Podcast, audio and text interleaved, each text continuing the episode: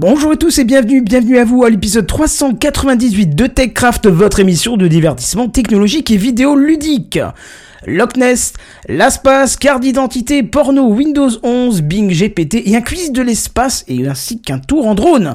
Sacré programme ce soir dans TechCraft. Sound City présente. TechCraft.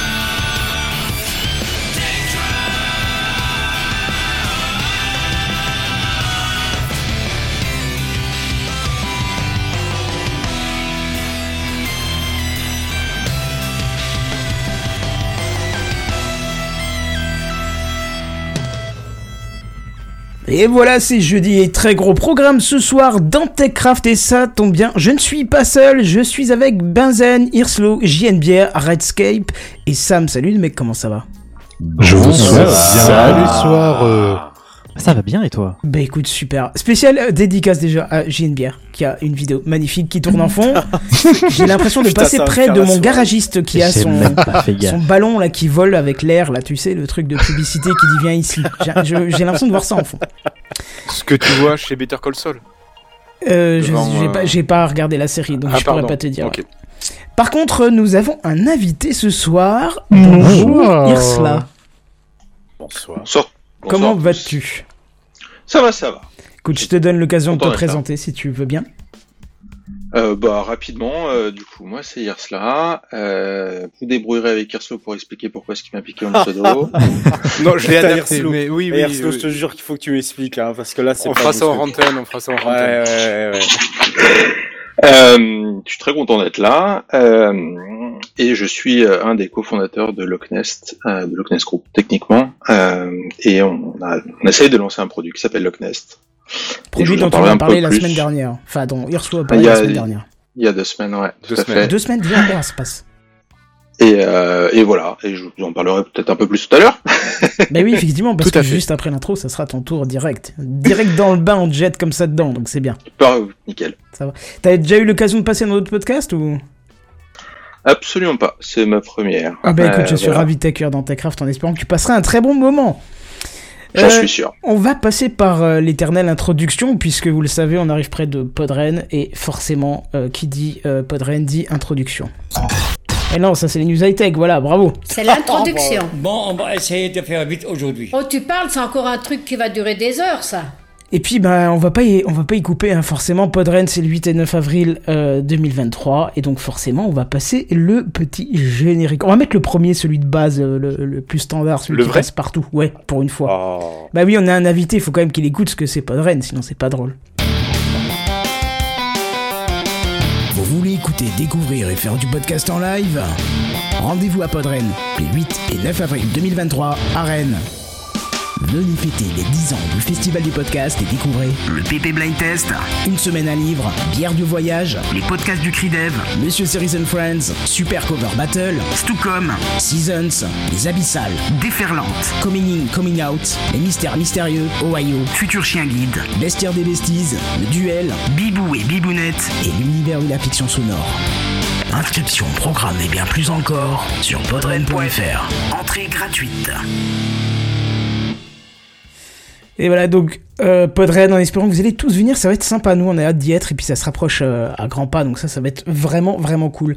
Et euh, on a un, un, un co-animateur qui va faire des euh, chenilles qui redémarrent, je crois, le samedi soir, Ah. n'est-ce pas? Ouais, t'as Oui. t'as raison, ouais. ouais Il c'est est truc. content que tu lui en parles, je pense. Ah, je suis, je suis tellement heureux, t'as même pas idée. Mais vas-y, c'est pas grave, vas-y, insiste, hein, y a pas de souci. Mais j'avais pas passé le, le, le générique où on parle de la chenille, donc il fallait forcément que je le cite. Et puis ça faisait Eh plaisir oui. à Aude, apparemment. Elle a dit qu'elle préférait Eh, l'autre dans les sûr. commentaires. Ah oui, forcément, tu, tu penses bien. Et de zoologie aussi. N'oublie pas le, la bande-annonce où tu parles de zoologie. hein, c'est très important. Effectivement, effectivement. Mais ça, Ah c'est une ouais. bande-annonce officielle, par contre. C'est commandé comme ça, donc euh, voilà. Mmh. J'ai vu que tu m'as fourni un, un nouveau euh, générique un peu plus court. Oui, alors celui-là, un, il est plus court, c'est surtout l'officiel qui est paru dans le fil du podcast. Donc là, celui-là ne bougera pas jusqu'à Podren pour En fait, j'ai- testé, j'ai fait dans Techcraft ce que je ne fais jamais, c'est-à-dire que j'ai mis à chaque semaine une nouvelle version. Il n'y Ouais. avait jamais une version qui me plaisait. Donc là, c'est vraiment l'officiel. Elle est sortie dans le podcast hier soir. Donc euh, Puis c'est bien, c'en est une enfin qui fait moins de 77 minutes, donc c'est cool. Ça, c'est le temps d'un CD, c'est cool. Allez, c'est parti. Oui, tu sais que j'ai un ego. Oui. Excuse-moi, tu sais bien que j'ai un ego surdimensionné, alors forcément, faut en foutre partout. Quoi. Ouais, mais c'est pas parce que t'as la grosse c'est tête. combien de fois C'est pas parce que t'as la grosse tête qu'il faut t'éloigner du micro. Reste avec nous quand même. Ouais, ouais, écoute, je vais essayer. ça marche. Music. Si tu continues à me prendre pour un cave, là je vais vraiment faire le méchant. D'accord, faisons comme ça. Destination inconnue vers les profondeurs sonores. Electronic Music Podcast Show. Le samedi 8 avril 2023, venez ressentir le pouvoir de la musique grâce aux abyssales. Une heure de DJ set pour se libérer la tête et l'esprit et fêter les 10 ans de Podren. Select Mix. By Redscape. Musique électronique engagée. Plus d'infos sur les Twitter Redscape Music et Podren. Les abyssales, The Power of Music, le DJ set, samedi 8 avril 2023 à partir de 20h30. Les abyssales. Les abyssales. Voilà, Ouais. le 92.8 FM.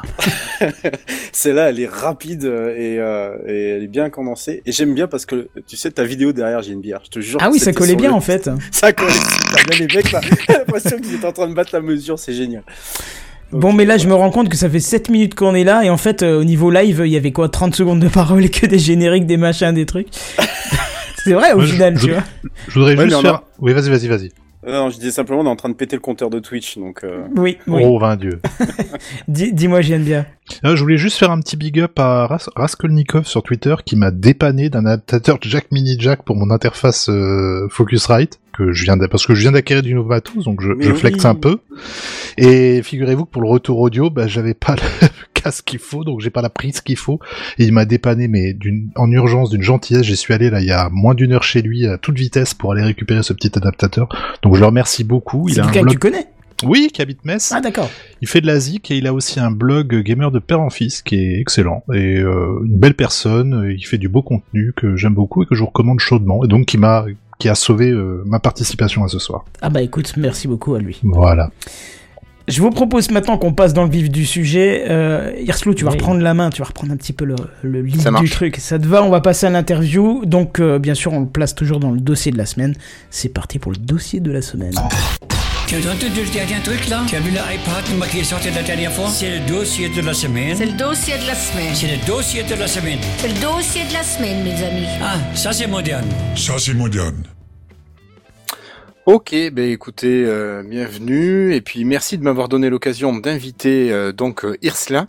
Euh, bon, alors pour être tout à fait honnête, on se connaît depuis un peu plus de 20 ans hein, quand même, presque 25.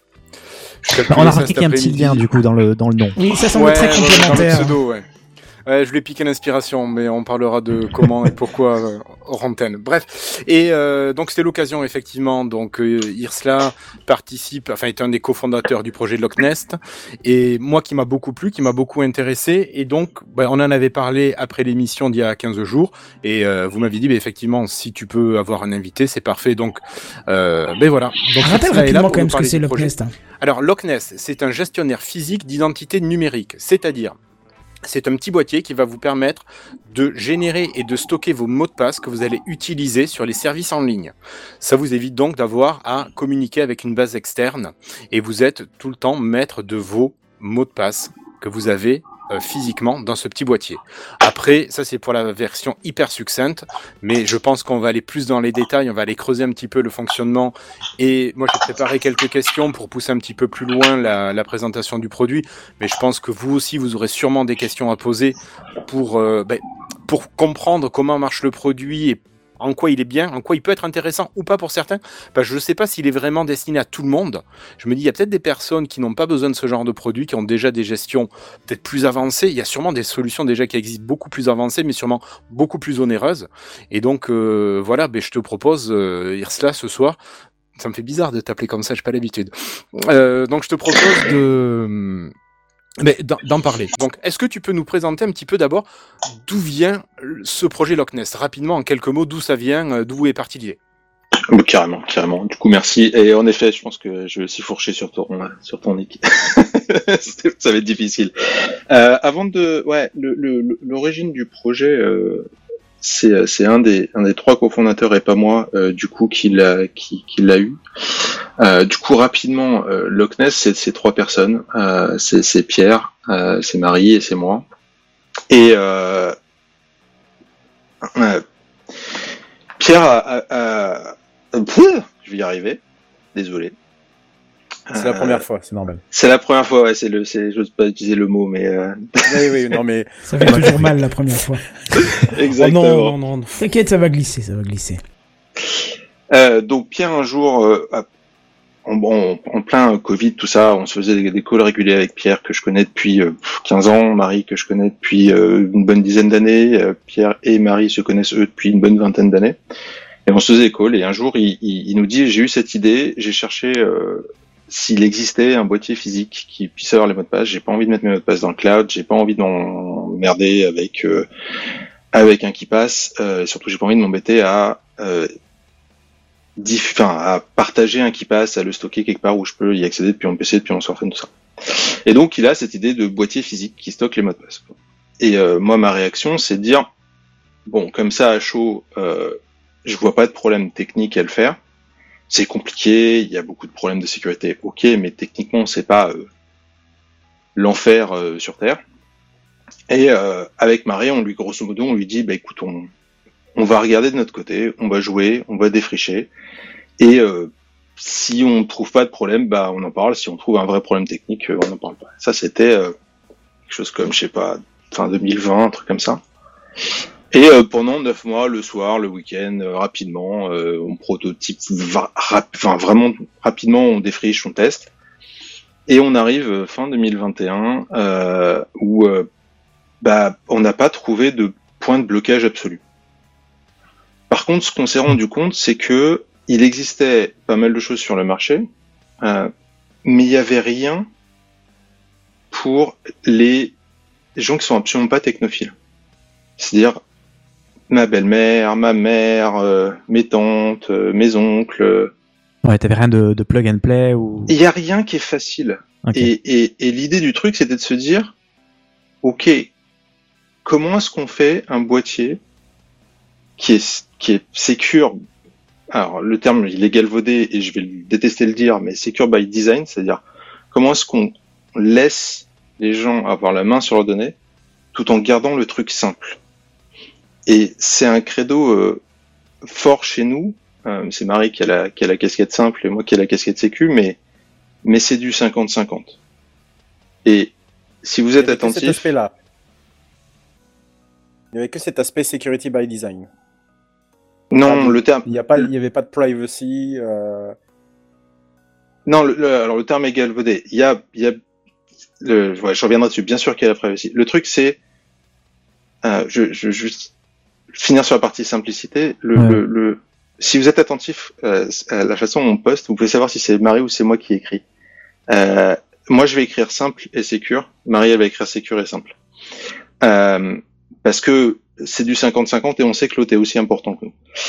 L'idée le, le, d'avoir les données euh, dans la main à soi, c'est bien sûr pour des questions de privacy. Euh, le, on, reviendra dessus parce qu'on on se fait un micro croche-patte euh, sur un des services qu'on espère proposer à terme. Euh, mais l'idée, c'est qu'on n'ait jamais accès aux données. Euh, jamais, jamais, jamais accès aux données. Cette raison-là. Quand tu dis qu'on n'ait jamais accès aux données, tu parles de vous, Loch Nest Group? Nous, Loch Nest Group. Ouais, ouais. Nous, Non, il dit les utilisateurs, faut que les utilisateurs aient jamais accès à leurs données.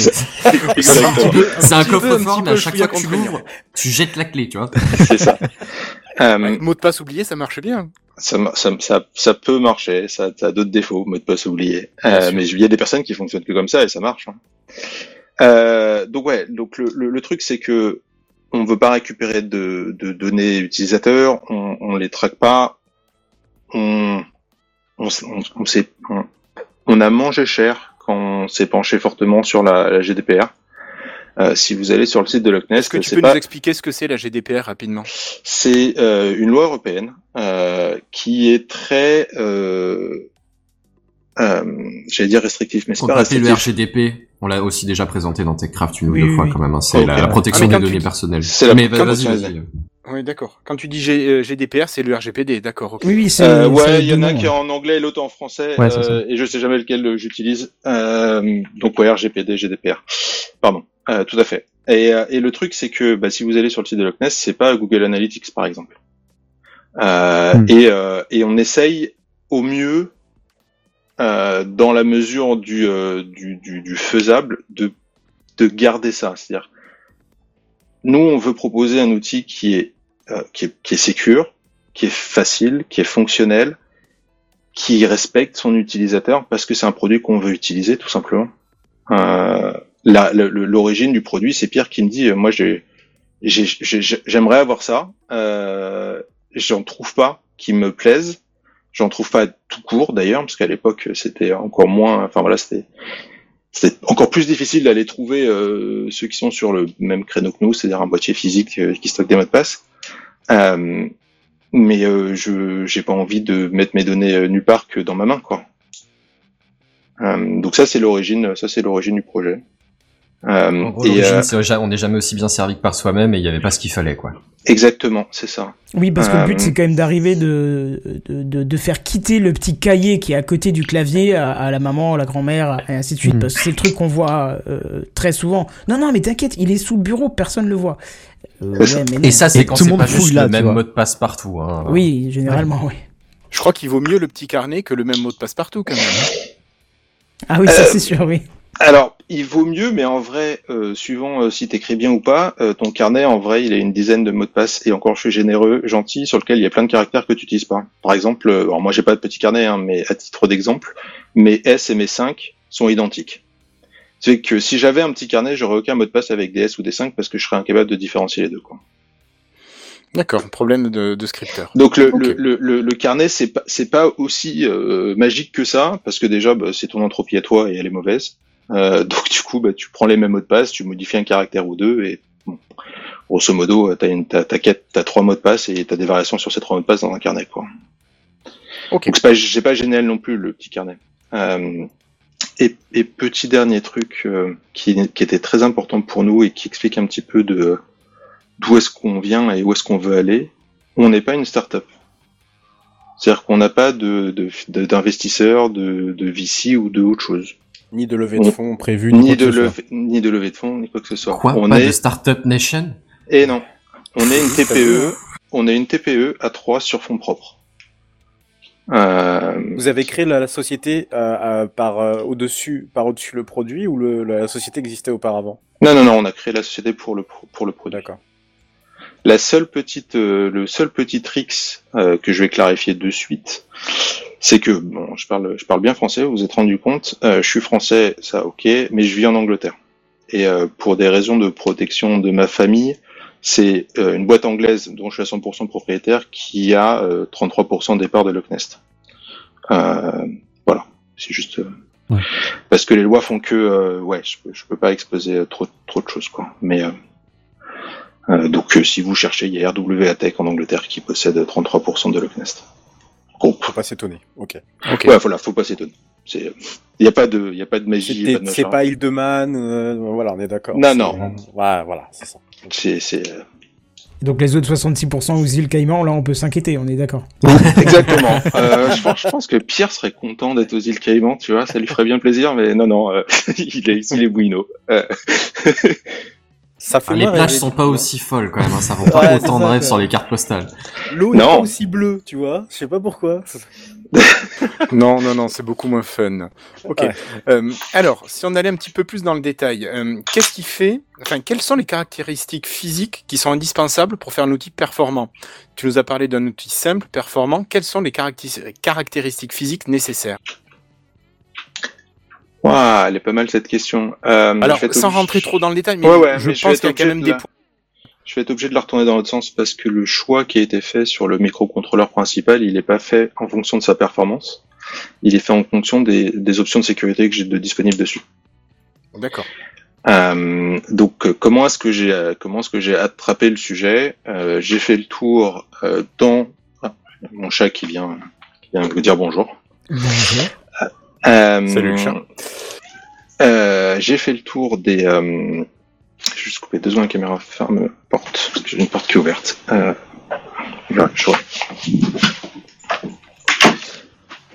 J'ai fait le tour des euh, fabricants euh, de microcontrôleurs de confiance sur une technologie que je connais bien, qui est ARM. J'ai pris leur datasheet et j'ai regardé ceux qui avaient des périphériques dans le cœur qui permettaient de faire la sécurité. Notamment les trois points qui étaient les plus importants, c'était les aspects chiffrement symétrique asymétrique et le TRNG, donc le générateur de, nombres aléatoires, euh, le true random euh, euh, generator. Euh, à partir de là, il va se poser la question de quelle est la performance que j'ai besoin sur le microcontrôleur pour faire ce que j'ai à faire et quels sont les moyens de communiquer que qu'on va mettre en œuvre. Et ce qu'on a décidé assez rapidement, parce qu'on- s'est rendu compte que sinon on couvrait pas suffisamment de, de cas, c'est qu'il nous fallait et de l'USB et du Bluetooth. Et les deux arrivent avec leur lot de, de, de merdouilles.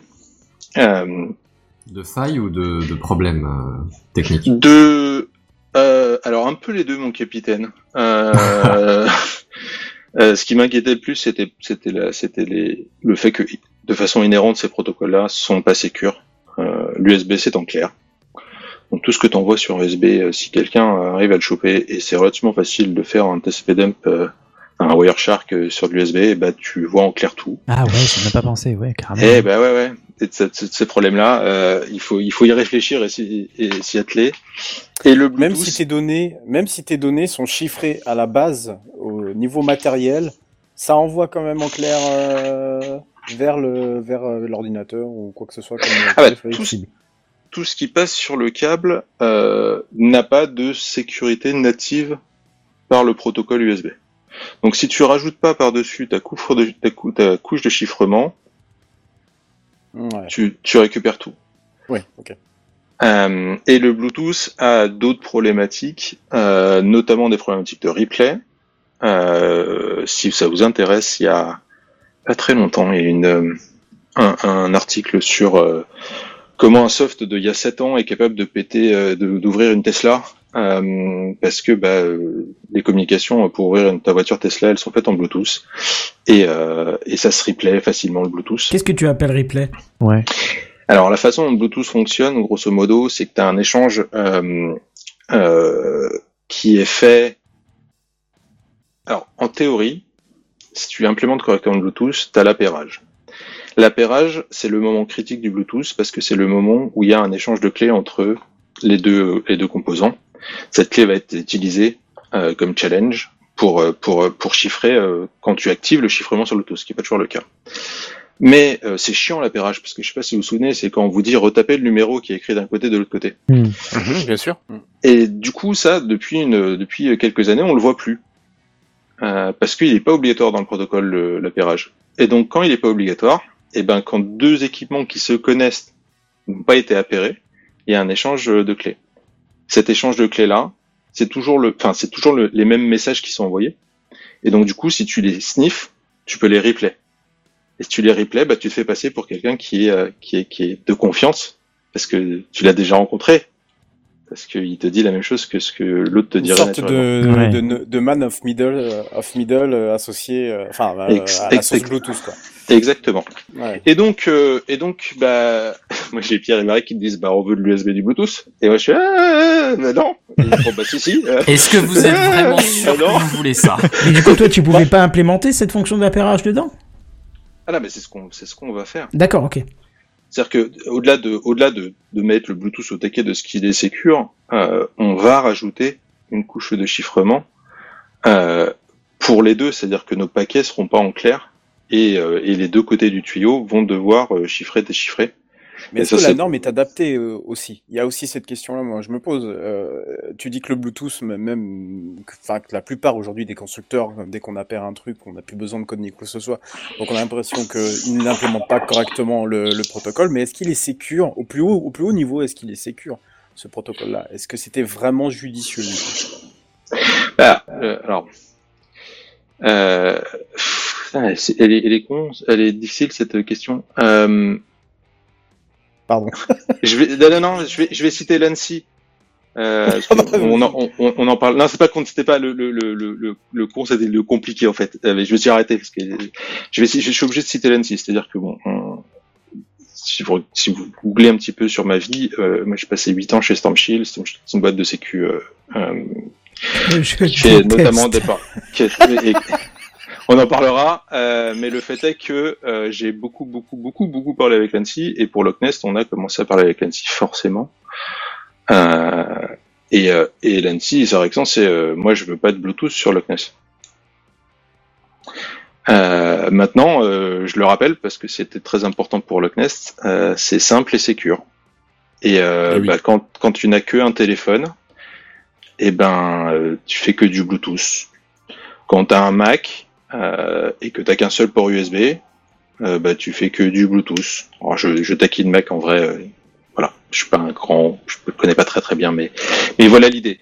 Euh, il faut que ça soit utilisable, il faut que ça soit simple. Et donc, du coup, il faut utiliser les protocoles qui sont à disposition de nos, j'espère, utilisateurs. Ouais, c'est un produit qui se veut quand même grand public, si je comprends Exactement. Ouais, ok. Exactement.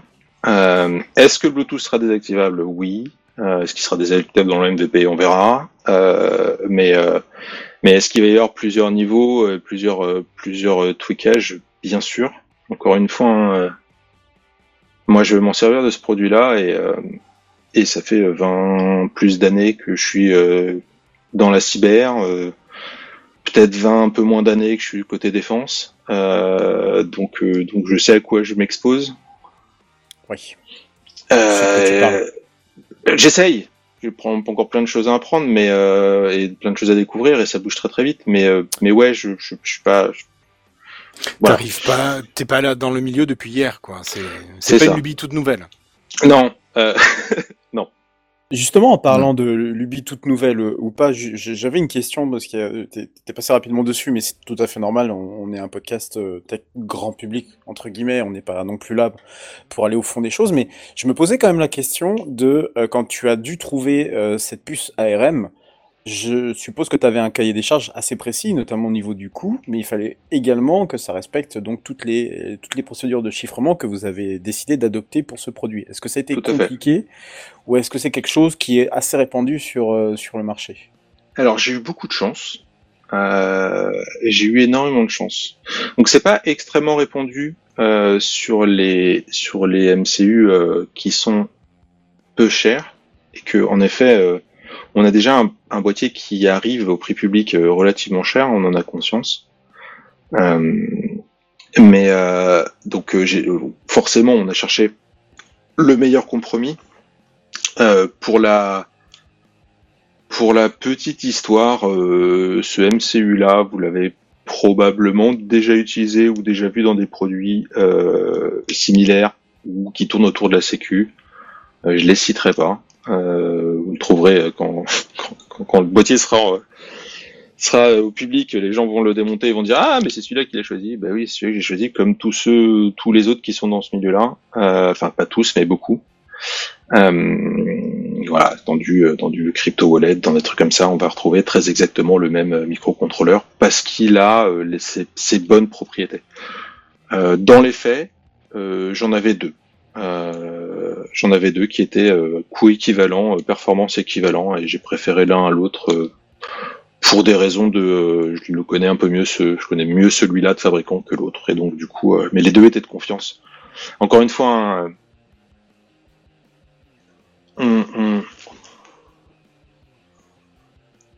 c'est- un univers très particulier, la, la- sécurité la cybersécurité, parce que à un moment donné, il faut faire confiance à l'autre. Or, on est des paranos. Et donc, du coup, euh, bah, C'est la dans la confiance- fiche du job d'être parano, ouais. c'est- Ouais, c'est ça. Et donc du coup, la confiance, elle se, elle se gagne euh, forcément. Donc quand tu trouves euh, un, un fabricant de, de puces euh, dans le passé euh, et que tu apprends à le connaître et à le comprendre, bah tu gagnes, euh, il gagne de la confiance et tu vas préférer celui-là à un autre, même si tu t'en as deux qui sont euh, sur la même marche du podium à la fin, quoi. Et, euh, et pour ARM, euh, pourquoi ARM et pas et pas euh, et pas du risque 5 ou autre chose euh, J'ai travaillé pour ARM, euh, je les connais de l'intérieur, quoi. Donc c'est euh, une techno que je maîtrise plutôt, euh, voilà, que je connais plutôt pas mal, quoi. Il y a une notion de confiance dans le produit, du coup. Enfin, dans les, dans les pièces que tu utilises, quoi. Bah, il faut un minimum, ouais, euh, de confiance et de euh, et de moyens de, de prouver qu'elle fait bien qu'elle fait bien son taf, quoi. Enfin, est-ce que euh, est-ce que j'ai pris pour argent comptant euh, le fait que le TRNG est vraiment un TRNG ou est-ce que je lui ai fait euh, générer des millions de, de chiffres et que j'ai regardé euh, si euh, si elles étaient correctement réparties euh, bah, c'est la deuxième, quoi. C'est-à-dire que ok, euh, c'est bien la datasheet qui me dit euh, c'est bon, c'est un TRNG. Ok, bah vas-y, prouve-le-moi, quoi tourne pendant 72 heures et, euh, et je vais faire un joli tableau Excel avec ce que avec euh, les chiffres que tu me donnes quoi. Tu t'arrêtes quand l'Excel il est plein et tu regardes la, la répartition. Exactement. Ok. Exactement. Non, mais on, on s'occupe de nos dimanches comme on veut, il n'y a pas de jugement. Ah bah ouais, moi j'avais passé beaucoup de temps à faire ça. non mais voilà, c'est l'univers dans lequel moi je baigne, donc j'y suis habitué et et euh, et ouais, il y, y a une grosse partie de mon boulot qui est de euh, qui est qui est de repasser derrière euh, les euh, les équations mathématiques euh, des des algos de chiffrement, de vérifier que il n'y a pas dans ce que je suis capable de calculer. Encore une fois, hein, j'ai un spec qui est relativement large et donc du coup j'ai pas non plus une expertise parfaite de chaque sujet, euh, mais de vérifier qu'il n'y ait pas des failles bêtes et méchantes, euh, des raccourcis euh, bêtes et méchants. voilà, c'est énormément de documentation, énormément de lecture, énormément de challenge, énormément de discussions avec euh, des gens de ma communauté euh, pour euh, pour me faire challenger dessus quoi. Après, euh, euh, je vais l'annoncer clair et direct au début. Enfin là, hein, euh, est-ce qu'il est 100% invulnérable? La réponse est non. Euh, En même temps, il n'y a pas Aucun grand chose produit qui est est 100% 100% voilà, invulnérable, c'est une question de temps et de moyens, quoi. C'est. Exactement. Et, Tu as au et moins moi, l'honnêteté de le dire. Merci. Et, et je vais rajouter un truc que j'expliquais pas mal quand j'étais chez Storm Shield. euh, La, la cybersécurité, c'est pas un état, c'est un chemin. C'est-à-dire que vous pouvez, être sécurisé aujourd'hui, demain vous le serez plus. Dans 30 secondes, vous le serez plus. Euh, donc c'est c'est euh, c'est ça peut pas être euh, c'est bon j'ai Locknest je le mets plus jamais à jour euh, je suis sécurisé euh, non on va on va avoir des ça, va m'emmerder hein, ça va me frustrer et je vais être très très très très déçu de moi-même mais on va avoir euh, des bugs j'espère qu'on n'aura pas des grosses failles euh, ce que je sais c'est que dans tous les cas euh, ça va être euh, top priorité à chaque fois quoi En même temps, il y en a pas mal d'entre nous qui, qui sommes dans la tech un peu plus ou moins de proche. Enfin, des, des bêtas, des, des phases de qualification, c'est pas, c'est pas une surprise, hein, c'est, c'est plutôt rassurant de, de les prévoir, quoi. ouais c'est surtout suicidaire de pas les prévoir Alors moi je vous propose, on a pas mal parlé technique, peut-être qu'on va parler un peu de fonctionnalité. Euh, Ouais. Alors est-ce que tu peux nous expliquer un petit peu euh, comment on fait d'abord, ben, tu en as parlé pour appairer notre euh, Loch Ness avec soit un ordinateur, soit avec un téléphone, et comment on va l'utiliser au quotidien? Voilà, quel avantage ça a et comment on l'utilise voilà au quotidien? Est-ce que est-ce que c'est facile à utiliser pour Monsieur et Madame tout le monde?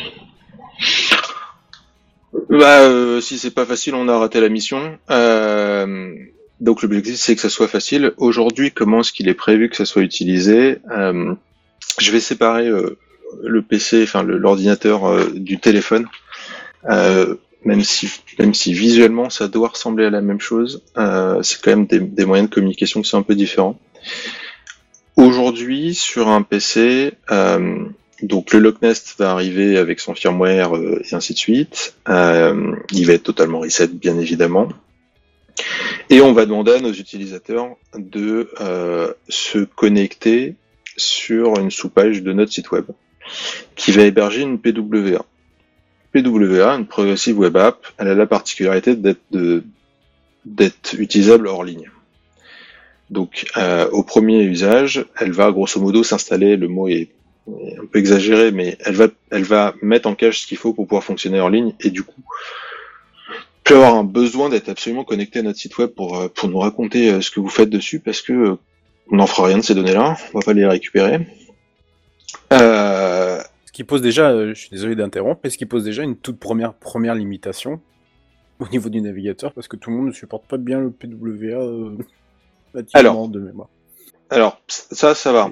Euh, le tu vois peut-être là où je veux en venir. Mais, mais, mais tu as raison, mais c'est, mais c'est pas sur le bon axe technique. Euh, la PWA, ça c'est bon, c'est pas un problème aujourd'hui. Ce ce qui va être un problème aujourd'hui, euh, c'est sur ce qui n'est pas Chrome. C'est pour ça que pour l'instant on adresse Chrome. Euh, c'est les API euh, Web USB et Web Bluetooth, qui sont euh, des API que les navigateurs intègrent et qui permettent aux navigateurs d'accéder aux devices Bluetooth et USB. Euh, Aujourd'hui, Firefox ne le supporte pas. Euh, Safari le supporte pas non plus, d'ailleurs. Euh, Donc pour arriver dans, dans, dans l'exemple un peu brutal, l'idée c'est qu'on pourrait connecter euh, le, le, le, le dongle sur le PC. Par contre, l'utiliser dans le navigateur directement avec le remplissage automatique, la fonctionnalité celle-là là ne serait pas disponible. Euh, si on non. utilise euh, Firefox du coup ou Safari. Euh, alors, on n'y est pas encore. Je suis pas encore arrivé à la- le remplissage automatique. Euh, J'y arrive. Donc, la PWA va permettre de se connecter euh, et la première fois qu'on se connecte, on va euh, créer un secret maître, on va euh, nous renommer un Locknest et puis on va accéder à son interface pour rajouter ses fichiers. On va pouvoir importer. L'idée, c'est d'être capable d'importer les mots de passe d'un Chrome automagiquement. Encore une fois, hein, parce qu'il y a des gens qui qui stockent dans Chrome sans le savoir. Euh, parce que Chrome propose de sauvegarder automatiquement les mots de passe à chaque fois qu'on tape un mot de passe et les gens cliquent sur euh, OK et puis ça fait que c'est stocké dans Chrome. Donc l'idée c'est de, de commencer déjà par, euh, par nettoyer cette partie-là, enfin permettre à l'utilisateur de nettoyer cette partie-là.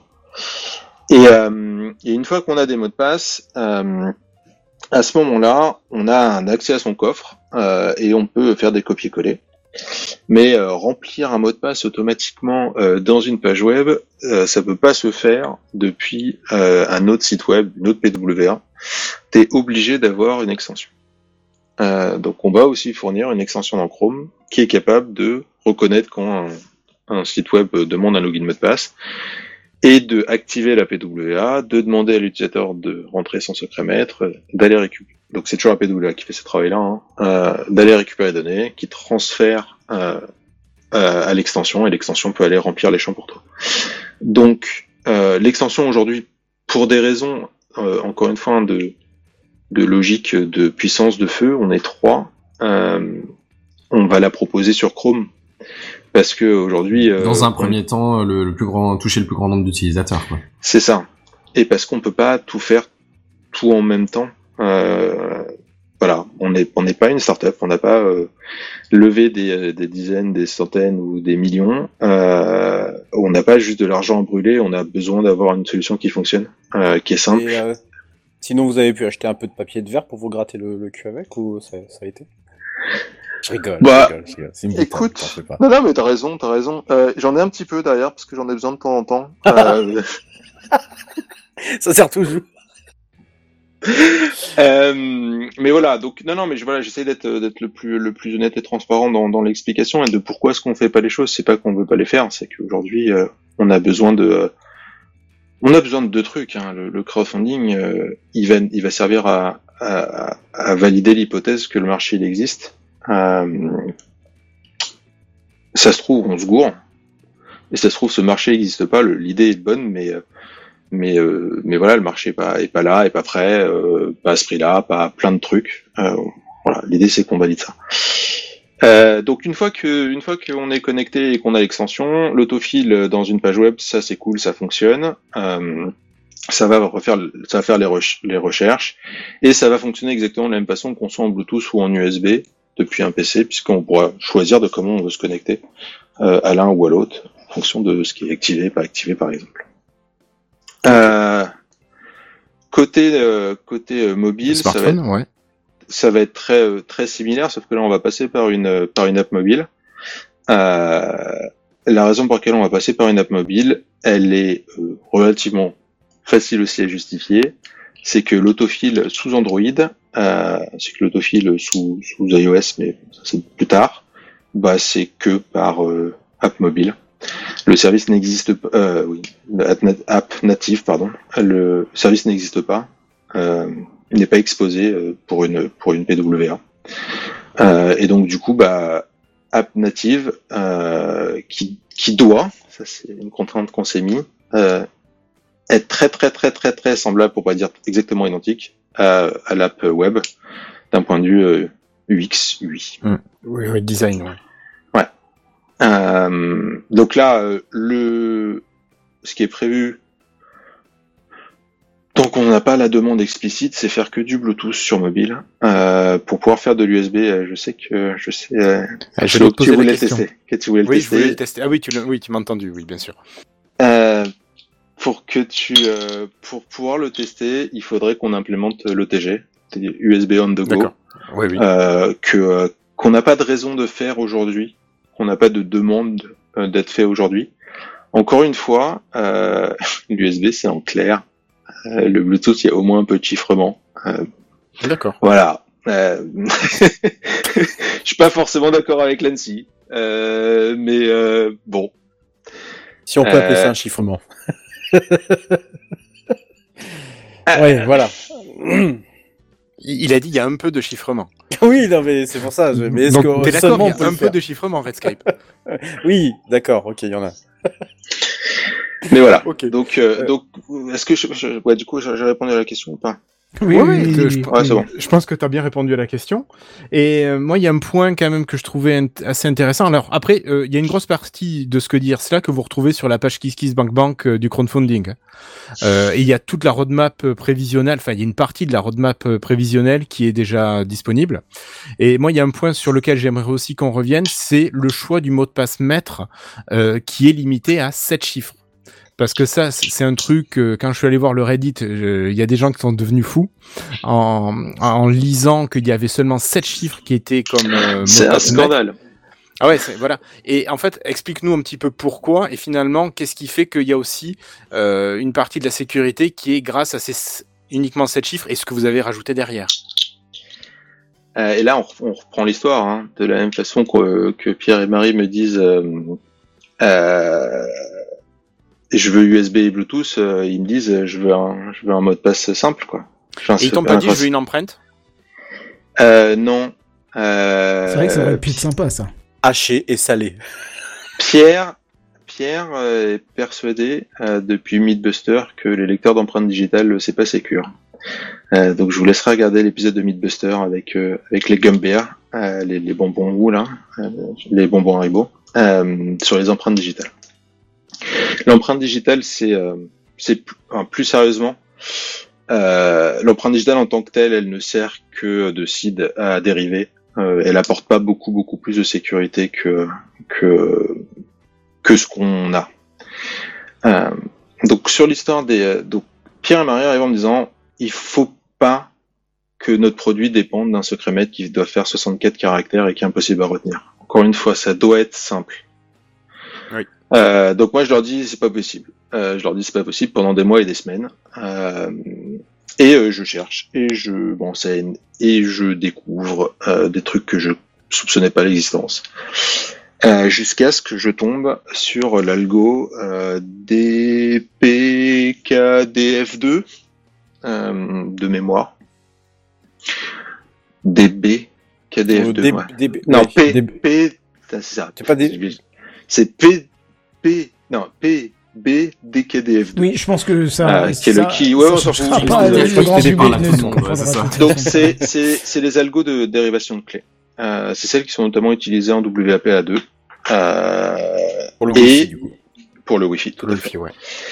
Euh, et qui du coup permettent, si euh, le salt euh, est tenu secret et suffisamment grand, d'avoir un, un message à hacher qui est relativement faible. Et donc dans ces conditions-là, il est possible de générer un- une clé de chiffrement et déchiffrement de données, ou en tout cas de permettre d'accéder à la clé de chiffrement et déchiffrement de données, je vais pas donner tous les secrets ce soir, euh, à partir d'un mot de passe relativement faible. Maintenant qu'on soit clair, hein, euh, un pin de 7 chiffres, euh, c'est de la merde. hein. Bah, clairement, Euh, ouais. Un pin de pourquoi 7 c'est chiffres tout seul, sur j'y arrive, j'y arrive, j'y arrive. Un pin de 7 chiffres tout seul, euh, c'est une entropie de 22 bits, euh, ça se pète immédiatement. Maintenant, Pierre, il a pas arrêté de me dire, ouais, mais moi, ma carte bleue, elle a que 4 pins. Donc j'ai été regarder comment est-ce que c'était implémenté cette Ouais, même le téléphone, en fait. Le- Ouais, alors le téléphone, c'est un, c'est, c'est, mais oui, t'as raison. Mais c'est, euh, bon, Enfin, encore un tout 6, petit mais, peu mais voilà, quoi. Ouais. Donc euh, les algos, les, les, les algos de carte de crédit, euh, carte bleue, euh, c'est IBM qui les a. C'est vachement bien expliqué et euh, la sécurité, elle repose sur le fait qu'au bout de trois fois, ta, ta carte se fait manger, quoi. Et donc du coup, bah, la probabilité que le, le pin de quatre chiffres soit trouvé en trois tentatives est tellement faible que euh, t'es protégé. Et du coup, de là, on, on- nous, on réfléchit, on se dit, ok, comment est-ce qu'on peut massivement euh, empêcher le brute force euh, Et qu'est-ce que ça veut dire massivement empêcher le brute force? Donc, euh, très rapidement, ce que je vous explique dans le crowdfunding, c'est que au bout de la troisième tentative du, du pin de 7 chiffres, euh, tu te prends 10 minutes de ban, et pendant 10 minutes, tu peux rien faire. Pendant 10 minutes, techniquement, c'est pas que tu peux rien faire, hein, tu peux envoyer autant de mots de passe que tu veux, et le boîtier va les ignorer. Il te donnera pas l'information si c'est un bon mot de passe ou un mauvais mot de passe. Hein, il va juste te faire, moi je m'en fous. Tu m'envoies un mot de passe, je m'en fous. Au bout de 10 minutes, tu peux retenter. Si tu te regoures encore une fois, tu te reprends 10 minutes. Et ainsi de suite, et ainsi de suite, et ainsi de suite. Jusqu'à ce que toutes les 10 minutes, du coup, c'est un essai ou trois euh, à chaque fois? Un, un essai. À partir du moment où tu as bloqué une fois. euh, Oui, enfin, à partir du premier blocage, ouais, j'entends. Ouais, c'est ça. C'est un seul essai. Après, donc tu, tu prends ça, euh, tu fais OK, quel est le combien de combien d'essais je peux vraiment faire? Et là, tu commences à réfléchir. OK, donc j'ai de l'USB, j'ai du Bluetooth. Euh, si j'ai l'occasion, je vous parlerai de euh, du neveu débile, euh, qui est un de nos personnages assez marrants. Mais on- en vrai, on aura deux euh, deux moyens de se connecter en Bluetooth. Le Bluetooth euh, waitlist, c'est-à-dire que ton tu as l'utilisateur a expressément mis ce device-là dans la whitelist et le Bluetooth pour tous les autres, qui sont identiques, sauf que bah il faut s'être connecté une fois pour avoir mis quelqu'un dans une whitelist et donc du coup bah tu fais confiance à ce quelqu'un. Donc du coup on est à trois tentatives, donc déjà euh, c'est plus trois essais euh, pour les pour les trois premières, c'est neuf. Et ensuite, euh, ouais, mais j'ai aussi la possibilité de synchroniser euh, deux boîtiers. Euh, et donc parce que du coup, si j'en perds un, j'ai pas envie de perdre mes données, donc potentiellement j'ai deux boîtiers que je vais synchroniser. Et euh, tu te dis, ok, donc en fait c'est pas euh, c'est pas deux c'est pas trois tentatives, c'est pas neuf tentatives, c'est 18 tentatives sur les dix premières minutes. Et donc tu fais le calcul de, ok, du coup ça m'amène à combien? Le, ce qui est communément fait pour euh, calculer le le temps moyen ou le nombre de tentatives pour péter un, un mot de passe, c'est euh, 2 puissance l'entropie moins 1 euh, tentative. Donc c'est il te faut 50% de tentatives sur l'ensemble des tentatives possibles euh, pour trouver le mot de passe. Quand tu fais ce joli calcul-là et que tu machin, on l'explique dans le crowdfunding, euh, pour un pin à 6 chiffres, on arrivait à 9 mois et j'ai dit à Pierre et Marie, c'est pas assez. C'est non discutable. Pour un pin de 7 chiffres, on arrive à 13 ans. 13 ans, c'est quoi? 13 ans, c'est le temps qu'on donne, alors le temps théorique, encore une fois, le temps Parce que sur un malentendu, c'est le huitième essai, quoi. Bien- Ce serait pas le bol, clairement, mais... Bien évidemment. Non, non, on parle de en moyenne. Donc c'est le temps en moyenne théorique que l'utilisateur a pour se rendre compte qu'on lui a volé sa clé et qu'il doit changer ses mots de passe. En se basant sur les 50%. En se basant sur les 50% totalement. On est d'accord. Donc ça pourrait monter à 26 ans si vraiment le, le hacker a pas de bol et qu'il tombe sur le dernier mot de passe. Oui, mais, mais en probabilité, ça pourrait tomber à, à, à, à moins d'une Enfin, minute. même parce que- ouais, c'est ça, c'est- sur un malentendu, oui, c'est beaucoup moins aussi. Mais tout, tout à fait, ouais. Euh, et du coup, euh, la question c'est, ok, mais si j'y mets 8 pins, ça est mieux que 7. Et là, euh, on se retrouve sur les, les, les, les, les biais cognitifs humains. Euh, si Sur un demande de... problème entre le clavier et la chaise, quoi. Très bien dit. Ouais, tout à fait. Tu demandes à un humain de choisir euh, un pin de 8 chiffres, il va partir sur une date importante pour lui. Et donc, du coup, la, la quantité de dates, euh, la quantité de chiffres possibles à 8 chiffres quand c'est un truc important, elle est vachement réduite, parce qu'il y a très très forte chance que le avant-avant dernier et le avant-avant-avant dernier soit un 1, un 9 ou un 2 et un 0. Euh, donc déjà, c'est plus 8, euh, c'est 6 chiffres euh, plus- pseudo-aléatoires, euh, plus 2 qui sont quasiment connus, donc c'est deux fois 6 chiffres. Euh, et euh, c'est pareil, une date, euh, il n'y a que 12 mois dans l'année, donc ton troisième et ton quatrième bit, c'est un, un 0 ou un 1, et, un- et voilà. Donc la probabilité, en vrai, l'entropie sur 8 bits, sur 8 caractères, elle est, elle est beaucoup plus faible que juste l'entropie native de 8, de 8 chiffres, quoi, de 8 caractères. Donc celui-là, on l'a, on l'a dégagé. Euh, voilà, grosso modo, comment ça se passe. Euh, Du coup, on est Le sur truc- 7 chiffres là actuellement. là, on est sur 7 chiffres. Mais c'est le- minimum, hein. tu peux mettre ce que tu veux, on est d'accord quand même. Non, Non, non. c'est 7 C'est chiffres. Ah bon chiffres, ouais.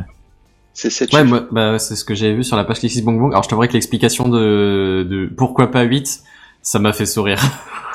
Ah, mais c'est, c'est, c'est, c'est con, hein, mais, euh, mais voilà, tu, tu le retrouves dans la littérature. Euh, Les 8, euh, c'est pas, Et encore, heureusement que c'est pas un produit qui a été créé dans les années 2000, sinon pour euh, la personne qui serait née dans les dix- en 1800, ton truc Ouais. tombe à 4 chiffres. Non, non, non j'exagère en disant ça, mais euh, ouais, globalement. Non, mais, on mais voilà, vous voyez l'idée. Encore une fois, hein, le, le truc, c'est que ça soit simple, que ça soit, que ça ait un bon niveau de sécurité, parce qu'encore une fois, je veux vous servir et que je fais partie de- de- des- des gens plutôt parano. Euh, mais j'ai pas envie de proposer un produit où euh, les gens qui connaissent rien sont moins protégés que les gens qui s'y connaissent. Donc, les contraintes, les demandes de mes deux acolytes, elles, elles doivent marcher pour tous nos utilisateurs. Hmm. Euh, donc voilà. Et les autres protections que Locknest a, c'est que le boîtier, il peut être totalement éteint. Euh, totalement éteint, ça veut dire que bah, il n'y a pas de communication. Donc l'idée, c'est de dire aux utilisateurs, quand vous vous en servez, il est allumé, quand vous en servez pas, il s'éteint. Et il va s'éteindre naturellement euh, après un certain temps euh, pas utilisé. Donc on est sur un, ok, ces tests de 13 ans, enfin le nombre de tests qu'il faut pour les 13 ans, blablabla, c'est Mais faisable. de toute façon, si- pour ce qui est du, du USB, c'est sous réserve que quelqu'un, du coup, ait pris contrôle du boîtier. C'est exactement ça. ça Oui, il faut qu'il les physiquement en on main. peut tous, on peut en profiter à proximité sans, sans l'avoir euh, en main, sous réserve qu'il soit pas éteint, du coup. Mais pour ce qui est de l'USB, de toute façon, il faut l'avoir, euh, faut, faut l'avoir volé. récupérer, quoi. Ouais, Tout c'est à ça. fait. C'est-à-dire que le thread model, Voler, c'est dire, faire quelque chose, mais ouais. le thread model, c'est de dire, euh, faut, faut, ton- ton boîtier a été volé. Et donc du coup, la réponse immédiate à ça des gens de ma communauté et de moi-même, c'est, mais moi si je l'ai volé, je l'ouvre le boîtier. Genre, je vais pas essayer de le brutorcer. Ok, j'ai lu sur votre KissBankBank, j'en ai pour euh, des années. euh, ben, je vais l'ouvrir et je vais aller accéder à la flash. Donc derrière, eh ben, il y a toute la protection physique qui fait que ça va être un calvaire. Et si jamais le pirate, euh, l'attaquant, arrive à récupérer la flash, donc déjà il a passé un peu de temps, il a déjoué les différentes protections que j'ai mis en place. Mais ça, t'es conscient qu'il y a des gens qui vont le faire. hein. Bien sûr. Bien sûr. Ce qu'il a à ce moment-là, alors il, y a deux choses. Je vais être très euh, très honnête, transparent. Euh, Aujourd'hui, là où est stockée l'information, à la flash, elle n'est pas protégée à une lecture euh, par par microscope balayage électronique.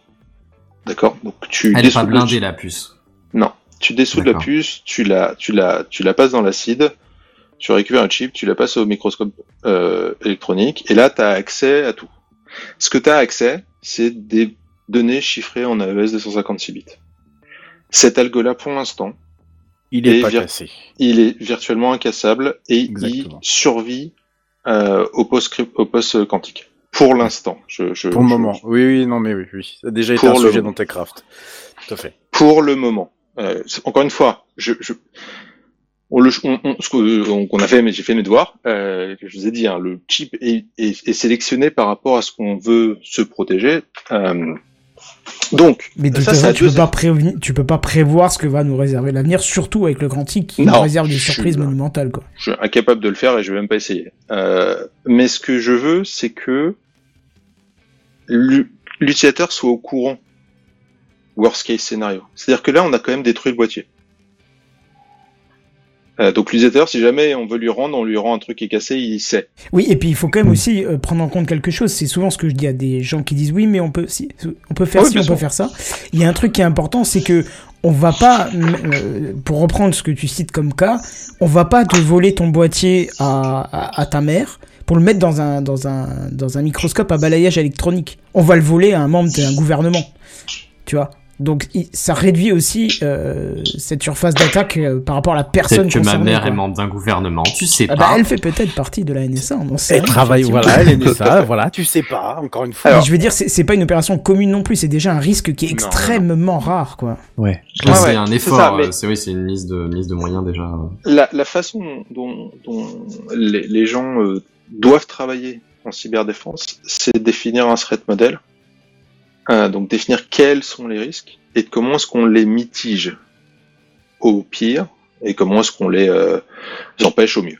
Euh, là, l'idée, c'est de mitiger euh, sur ces attaques-là et d'avoir un effet soit destructif sur l'objet, donc t'es au courant, ok, trop tard, mais t'es au courant, soit euh, une durée qui est improbable, enfin qui est, qui est trop longue pour que ça soit utile. À un moment Pour- donné, pour la c'est cible, plus facile. surtout. Pour la cible, ouais, Voilà. pour l'utilisateur. C'est plus facile de, de, de, de choper quelqu'un dans une allée sombre, euh, et de lui casser les genoux et de récupérer son pin de 7 chiffres, que d'essayer de, euh, de le casser en brute force. Sans que l'utilisateur soit au Tu veux donner des mauvaises idées. Ben ouais, mais c'est comme ça qu'on travaille. Euh, T'es obligé de travailler en reverse. T'as t'as pas le C'est choix ça. de Bien sûr, de penser là, bien, truc, euh, le truc final pour. C'est ça. Euh, et, euh, et donc du coup, euh, voilà, il y a, il y a tout un tas de, de protections. Je reviendrai plus tard parce que je sais qu'on va me poser des questions qui vont amener à parler de ces trucs-là, donc j'ai parlé tout à l'heure. Euh, sur la partie physique, de comment est-ce que c'est protégé. Euh, voilà. Bah, écoute, moi j'avais, je pense que tu as parlé quasiment de tout ce que j'avais prévu. Après voilà, si vous avez des questions peut-être plus techniques, vous pouvez les, les poser. à Moi, Ersla. j'en ai une, ouais. Ouais, Ouais, alors pas forcément toi technique, je pense que c'est un choix. euh, euh, pourquoi le, euh, le choix de, de 7, euh, sept chiffres euh, définis et pas un minimum de 7 C'est la, c'est la, la, la- c'est la réponse que j'ai donnée tout à l'heure, c'est-à-dire que Ah bah j'ai pas dû la saisir alors. il y a, il, il y a pas. Parce que j'ai compris euh, pourquoi pas 8, mais ça pourrait être 16, Ouais, ouais, non, non, non. 24. Moi j'ai des mots de passe de, de plus de 24 caractères. Donc, euh, Ah non, mais à l'intérieur du boîtier, tu auras des mots de passe de la taille que tu Oui, veux. oui, à l'intérieur j'ai bien compris, mais pour le master. Ouais. Et pour le master, c'est pour pas avoir de différence de sécurité. J'ai le même niveau de sécurité, j'y mette 7 ou plus. Donc du coup, bah, on le laisse à 7, comme ça, bah, on, me met sur mes épaules à moi, euh, le CTO, la responsabilité de mettre le niveau de sécurité au taquet. Et, il n'y a pas de gain euh, à avoir 8, 9, 16, 24, euh, n'importe quel caractère euh, comme secret maître.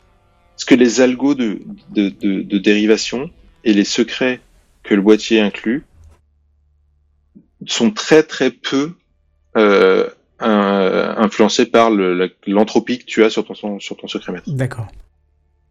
Voilà. Et l'avantage, moi, que j'y vois, c'est que le fait d'avoir que 7 chiffres, ça réduit le nombre d'erreurs potentielles du vrai propriétaire du boîtier. Ah oui, ça oui, oui. Ça, eux, Ça facilite prendre les 10 quotidienne. minutes de ban euh, parce qu'on est allé trop vite à taper son secret maître.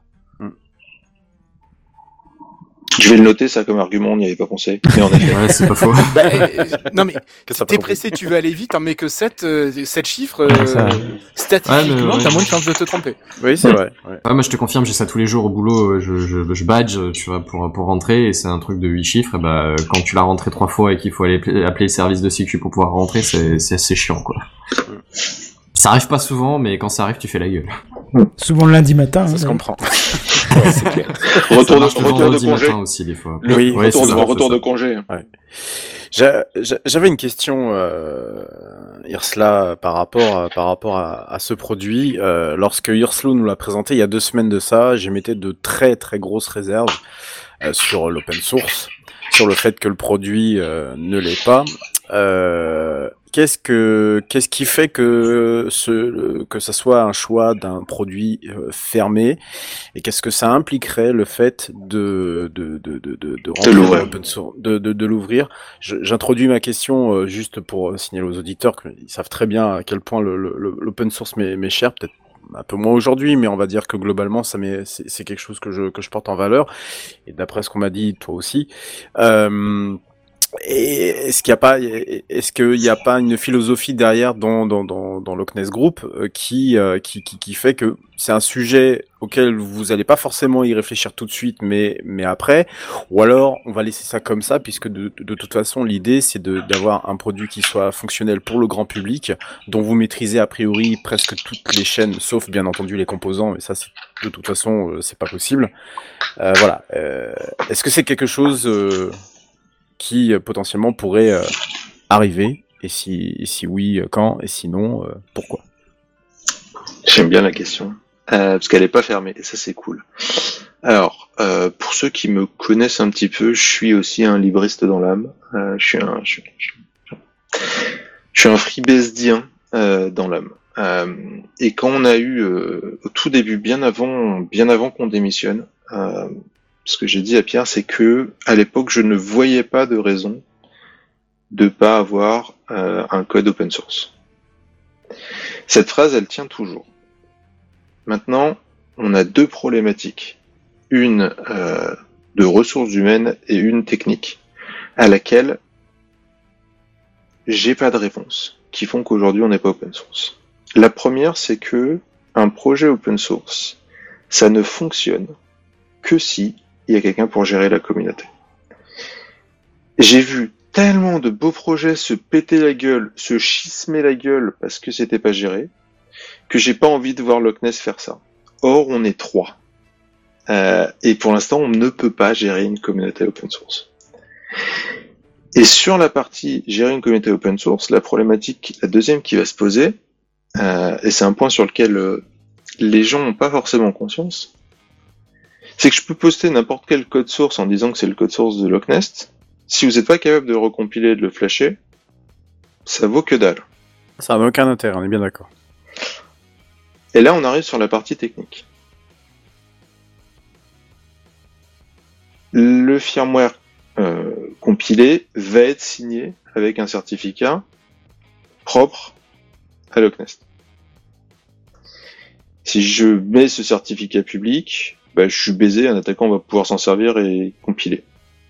Donc aujourd'hui, j'ai un problème technique à laquelle je sais que certains ont répondu et je vais aller regarder comment est-ce qu'ils y répondent, qui est je ne sais pas fournir de façon euh, entière de quoi recompiler, reflasher un Loch Ness sans donner une putain de, de porte grande ouverte à un attaquant. Euh, quand les deux, quand ces deux problématiques-là seront résolues, il n'y a aucune raison que ce, ce- ça passe pas open source. Euh, Mais la deuxième, la deuxième, elle semble être euh, in- pas inéluctable, mais j'ai l'impression qu'elle semble être euh, quasi insolvable à l'heure d'aujourd'hui. Aujourd'hui, c'est l'impression que j'ai parce que j'y ai pas réfléchi, puisque la première fait que de toute façon, ça, ça, ça, ça- c'est du, c'est du temps que je préfère passer sur autre chose euh, qu'à réfléchir à ces trucs-là. Mais quand tu regardes, euh, j'oublie à chaque fois leur nom, je suis désolé pour eux. euh, les concurrents de Ledger, je sais plus quoi qui, je sais plus comment ils s'appellent, qui ont qui ont un boîtier qui est open source entièrement, ils ont les mêmes problématiques que nous à un moment donné. C'est-à-dire qu'il faudrait pas qu'on puisse flasher un firmware facilement ou écraser un firmware propre à eux. Et pourtant, c'est open source, donc je vais voir comment est-ce que je vais aller regarder un de ces quatre quand j'aurai euh, entre entre 2h et 3h du mat quand j'aurai une insomnie euh, sur comment est-ce que c'est fait. Euh, Non, mais voilà, aujourd'hui, la problématique qu'on a, qu'on soit clair, hein, c'est que on, on est contraint par le temps. Encore une fois, hein, le fait de pas être une startup, ça veut aussi dire qu'on doit faire des choix de Mm. de, de, de, de, de temps passé. Des priorités, quoi. Ouais, Ouais, priorité, c'est ça. c'est ça. Et, et parce que la première fait que de toute façon, même si la deuxième n'était pas un problème, euh, ça me bloque. Enfin, je, je mets pas à risque Loch Ness parce qu'une communauté se schisme et que je suis pas capable de vérifier que quelqu'un qui pousse un, un contenu euh, me met pas un putain de mal, euh, un putain, putain de backdoor dans le truc quoi. Je, je, Euh, je- je suis pas expert de ce monde-là, mais je- du coup, je ne vois pas en quoi ouvrir le code. C'est peut-être pas le nom de l'open source à proprement parler, mais en quoi ouvrir le code fait que tu as une commu à gérer, forcément.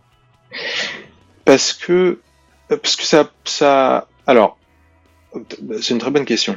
Euh, dans dans le milieu euh, de la cyber, tu as des chapelles de gens qui vont ou pas faire confiance à d'autres gens pour auditer. Euh, on n'en a pas parlé tout à l'heure dans dans la ro- dans la roadmap euh, dans, dans temps qui nous sépare jusqu'au moment où nos backers, s'ils sont suffisamment nombreux, euh, reçoivent le produit, on va faire des, euh, séances de pentest euh, qui vont être des séances plutôt privées. C'est plus l'objectif, c'est plus de me rassurer moi sur le fait qu'on n'a pas fait trop trop de conneries sur le firmware malgré tout ce que j'ai pu mettre en place. Et dès qu'on peut, on va demander à nos à l'ANSI d'auditer le code. L'open source, Ça c'est, ça, l'ANSI, elle fait des audits de code et elle délivre des certificats ou quelque chose comme ça, ou il y a un avis Bien ou sûr. une notice ou... ah, bien sûr, non, c'est c'est même public. Oui. Tu vois, sur Euh, la l'ANSI, Commission européenne aussi le fait. euh, Ouais, l'ENISA le via- Ouais, tout à fait. D'accord. Euh, là, pour l'instant, on va partir sur l'ANSI euh, parce que parce que de toute façon, euh, la Commission européenne, en, en vrai, ce qu'elle fait, c'est qu'elle demande aux agences nationales de le faire ouais. euh, et de se baquer l'une l'autre. Et si t'en as deux de deux pays différents qui disent que c'est bon, bah du coup, c'est bon pour l'Europe. Euh, donc là, on va commencer avec euh, avec ceux qui sont importés. Euh, donc ouais, ouais, c'est des informations qui sont publiques. Hein. Tu cherches euh, ANSI euh, certificat. CSPN et tu vas trouver euh, toutes les catégories et dans chaque catégorie toutes les personnes et quand est-ce que ça a été fait et par qui ça a été fait. C'est pas l'ANSI directement qui le fait. Ce sont des, des organismes accrédités euh, par l'ANSI qui le font. Et l'ANSI lit le rapport et donne le go-no-go par rapport au rapport. Euh, donc, dans la communauté, tu, tu vas avoir des gens qui vont dire, OK, je fais confiance à l'ANSI, et puis tu vas avoir des paranos euh, un peu plus qui disent, ouais, mais moi, si je vois pas le code source, je le, euh, je, je lui fais pas confiance. Si je mets le code source, euh, ce qui va se passer, euh, c'est qu'on va avoir une troisième catégorie de gens qui n'étaient pas décrits jusqu'à maintenant, qui est dans le genre qui vont vouloir euh, contribuer. Et c'est à partir de là où je mets le, je mets la main dans le piège. Euh, parce que forcément, les gens vont dire, bah attends, c'est vachement cool, mais si on rajoutait ça dans l'API, je pourrais faire ça et ça et ça que je peux pas faire aujourd'hui parce que vous l'avez pas encore implémenté. Chacun va être décisionnaire. Et, euh, et voilà. Euh, et, et donc, si je mets juste le code et que je permets pas une- aux gens de contribuer, enfin, si je mets juste le code et que tu peux pas le recompiler, tu, tu contribues pas. Et si tu peux pas le recompiler, tu peux pas vérifier que le firmware que tu pourras pas extraire parce que sinon euh, j'ai raté mes protections, euh, c'est le même. Donc même si tu pouvais recompiler le truc à peu près suffisamment, de toute façon tu peux pas extraire le firmware et comparer. Donc tu peux pas flasher et tu peux pas comparer le firmware euh, euh, binaire. Ouais. Ok. Bah euh, du coup ça ça tiens, ça, ça perd tout son intérêt et tout son sens quoi. Ok.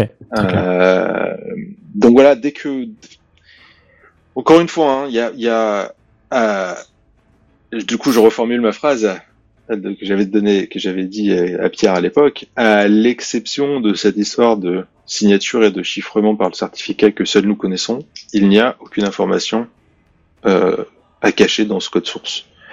Il ne fait rien de magique. Euh, il, euh, et euh, et euh, vous, vous avez De pas toute façon, si c'était le cas, ça se découvrira m'améliorer. vite.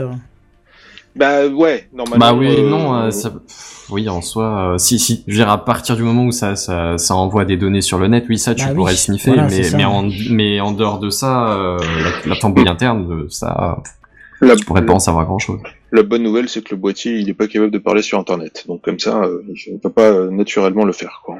Les apps pourraient le faire, mais le boîtier, lui, il est incapable de parler Oui, sur les apps, Internet. ils sont totalement capables d'aller récupérer ensuite les informations pour aller les. Voilà. Ça, Nous les envoie, tout à fait. Mais tu Ouais, peux non, pas sûr. maîtriser toute la chaîne euh, d'une chaîne que tu ne maîtrises pas de que tu ne maîtrises pas de, de base.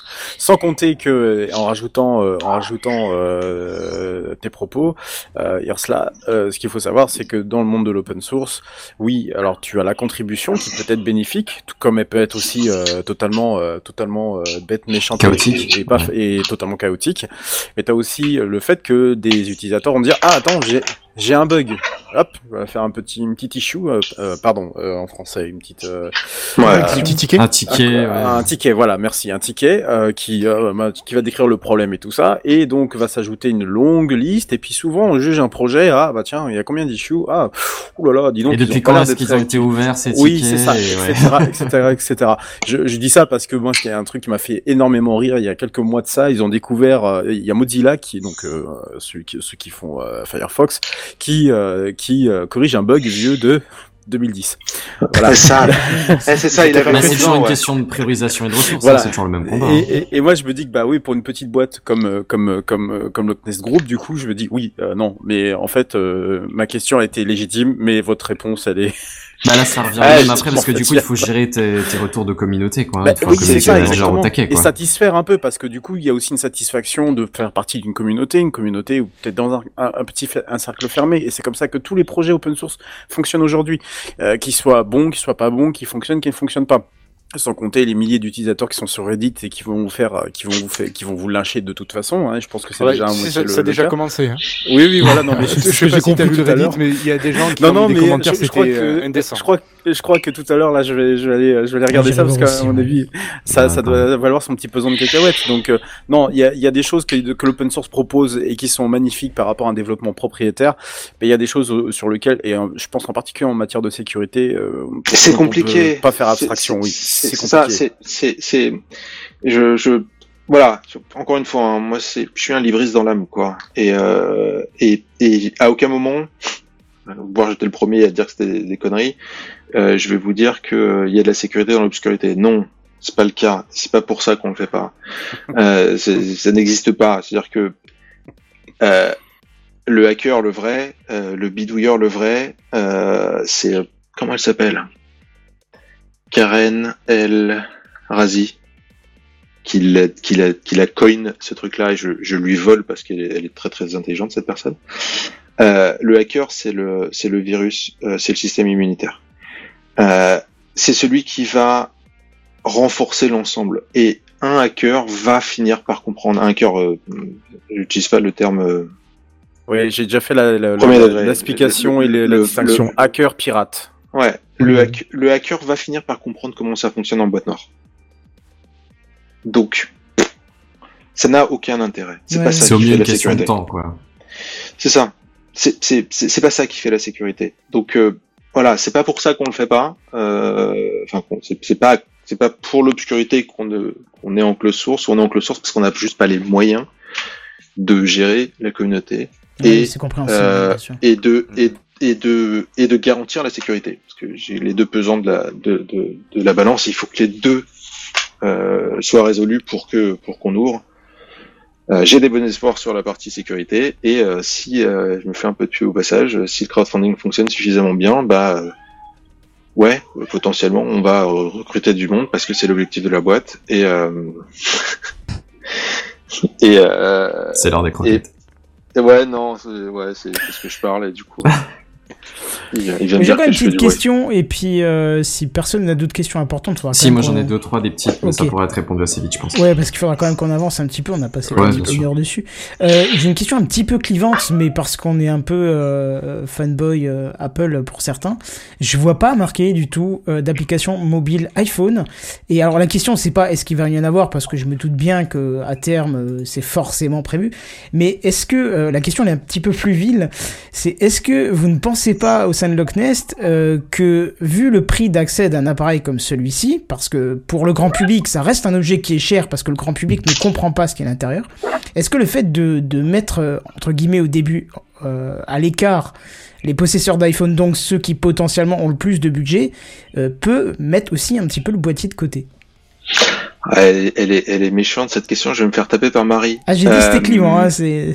Non, non, elle est pas, non, non, elle est pas du tout clivante. J'ai une vraie réponse. euh, c'est alors, alors, oui déjà, euh, les utilisateurs iPhone, iOS euh, sont dans la roadmap. Euh, Aujourd'hui, ce qui s'est passé, c'est que on a regardé les taux d'usage euh, de ces OS-là mobiles en France et euh, et euh, à l'étranger, c'est-à-dire en Europe.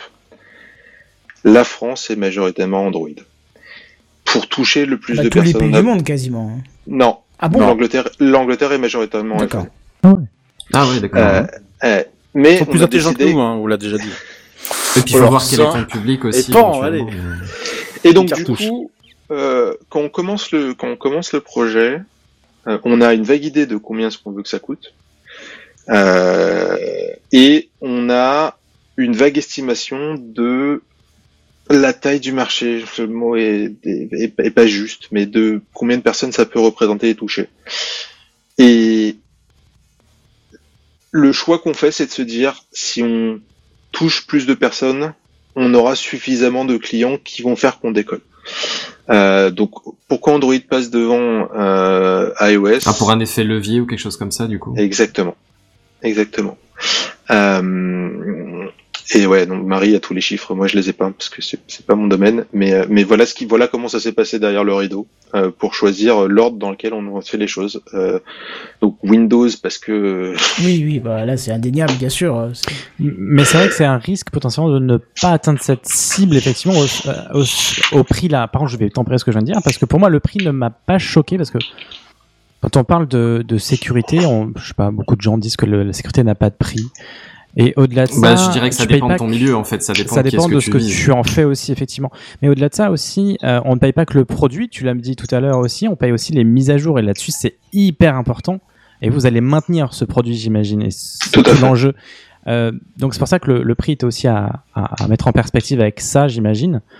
Mais du coup, effectivement, je rejoins un petit peu Canton. Je me dis que du coup, est-ce que les je- utilisateurs en Android en ont conscience de ça? Et Voilà. peuvent euh, mettre en perspective le prix annonce affiché, tu vois Juste je précise un truc. Je traduis en fait ce que je disais par là. C'est que moi, euh, je, après, après ce que tu m'as dit, j'ai été voir euh, parce que je me suis dit bah ça peut, ça peut m'intéresser puisque je travaillais avec du Voldvarden euh, que tu dois connaître. Hein, euh, mais euh, du coup, c'est vrai qu'un boîtier ça peut être int- assez intéressant.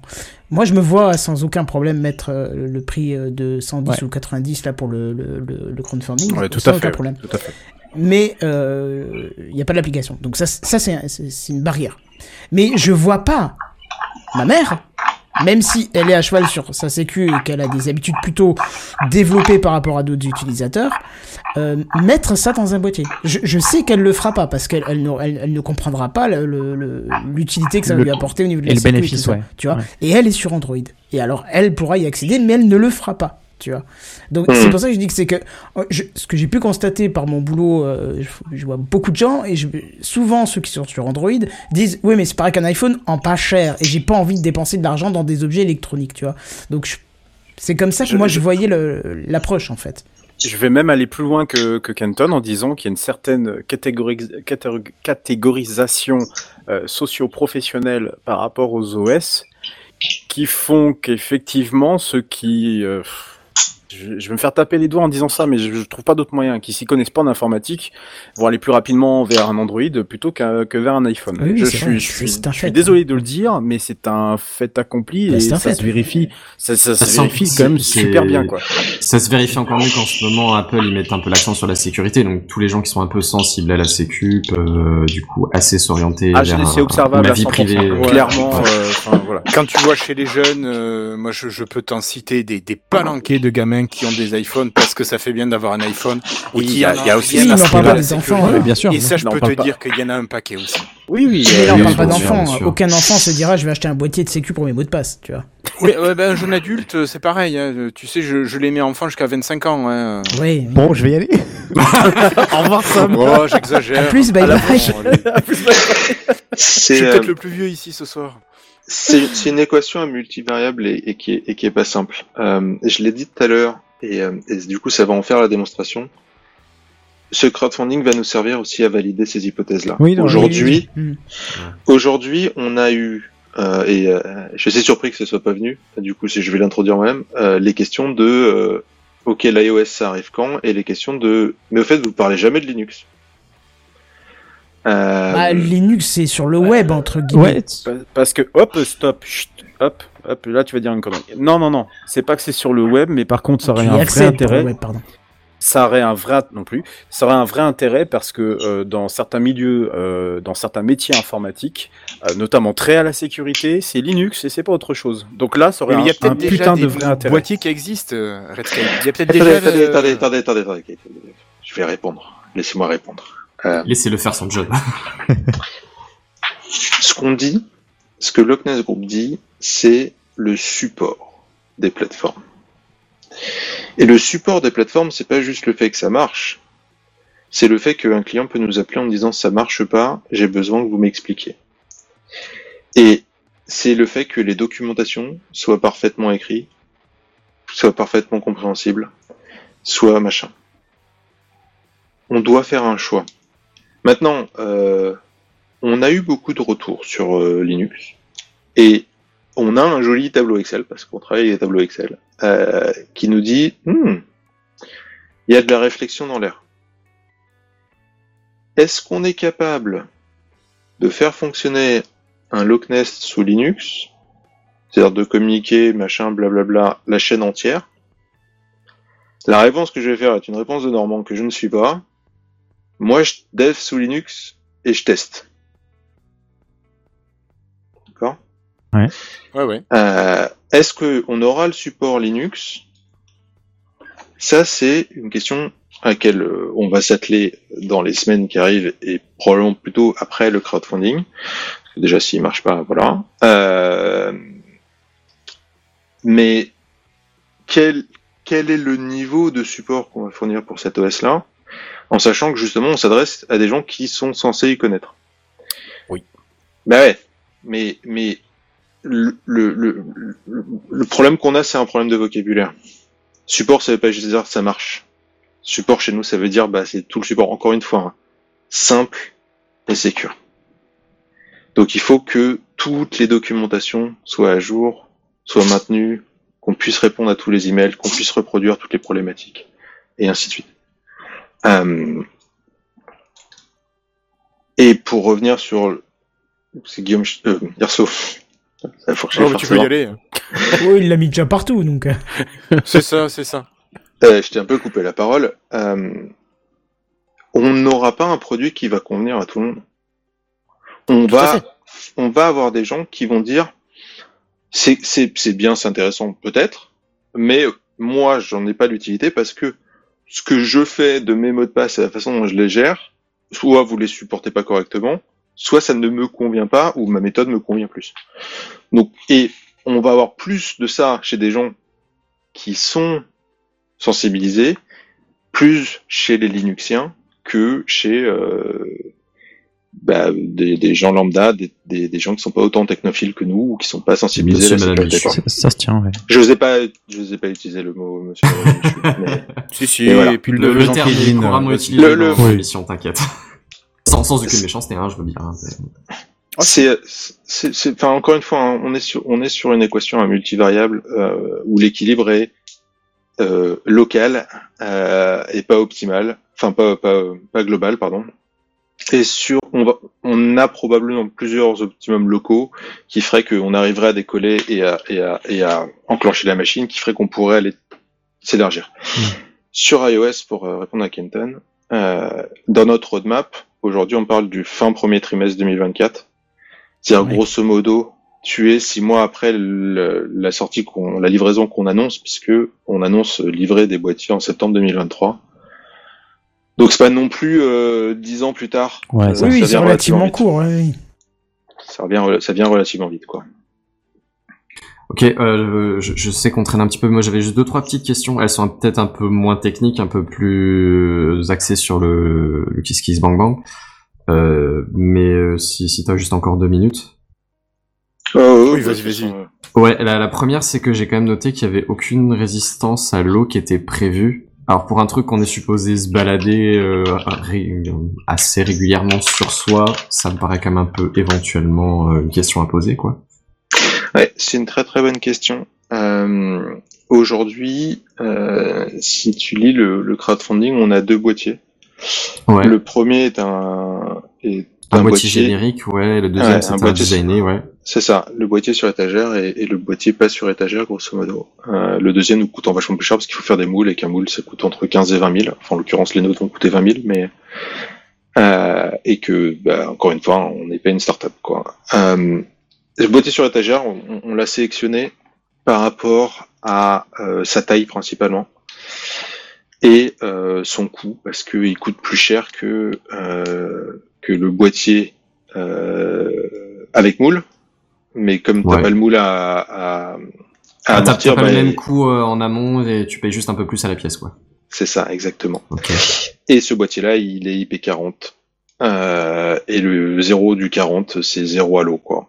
Euh, donc ouais, à un moment donné, on fait le choix de se dire, bah ouais, ce boîtier-là, il sera pas, euh, il sera pas résistant à l'eau. Euh, Ça m'emmerde, mais euh, j'ai pas de boîtier à un coût raisonnable qui résiste à l'eau en boîtier V1.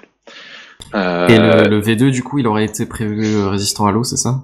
Et le V2, pour l'instant, le travail, il est en pause dessus. Donc le cahier des charges sur ce qu'il est capable de faire, il est en pause, parce que si on n'arrive pas à atteindre ce deuxième palier, eh ben il va se passer beaucoup, beaucoup, enfin il peut se passer beaucoup, beaucoup de temps avant qu'on travaille dessus.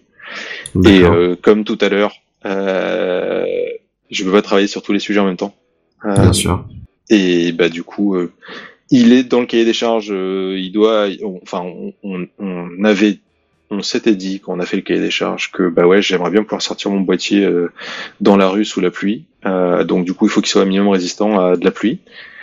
Euh, mais c'est pas une feature qui nous paraît indispensable et potentiellement c'est une feature qui pourrait sauter euh, sur sur encore une fois hein, on l'appelle V2 aujourd'hui mais euh, mais euh, Le boîtier objectif, quoi.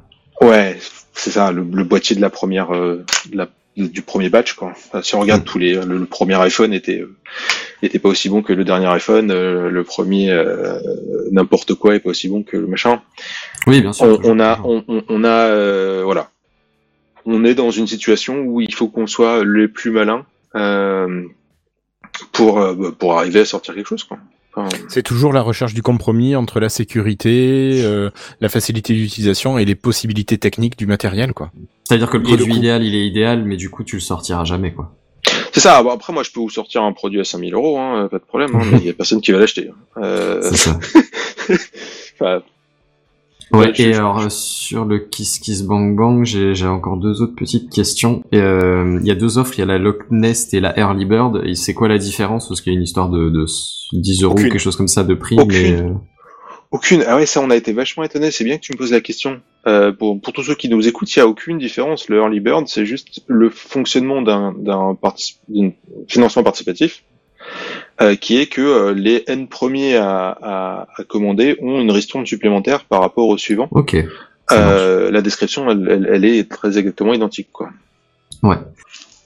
Et euh, la, la, la version MVP, c'est- prévu qu'elle soit mise à jour avec les fonctionnalités de la roadmap quand elles sortiront au fur et à mesure? Ah, bien sûr. La- le MVP, c'est le minimum viable product, donc c'est juste le set de features. On s'est dit si jamais on l'a pas, le produit Oui, si, sert si à jamais rien. vous avez la, la- le, le palier de base de débloquer, mais pas le reste, ouais. Partant de ce ouais. principe-là, quoi.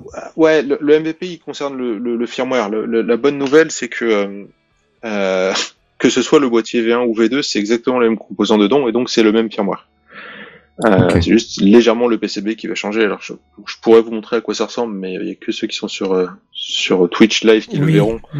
Donc ça n'a pas beaucoup beaucoup d'intérêt, mais euh, mais voilà, je, je design moi-même le PCB et et euh, entre le 1 et le, le V1 et V2, c'est juste la taille du PCB qui va changer, mais les composants sont les mêmes. Et donc le firmware est exactement le même.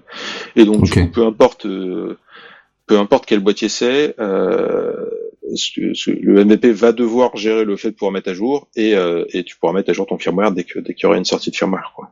D'accord, ok. Euh, ça marche. Bah, pour moi, j'ai plus trop de questions là tout de suite. Euh, merci pour tes réponses déjà. Mais, Alors, je crois qu'il y a une dernière question qui arrive. Apparemment, non. Non Ah non, mais pardon, disais, je c'est levée, c'est pour ça.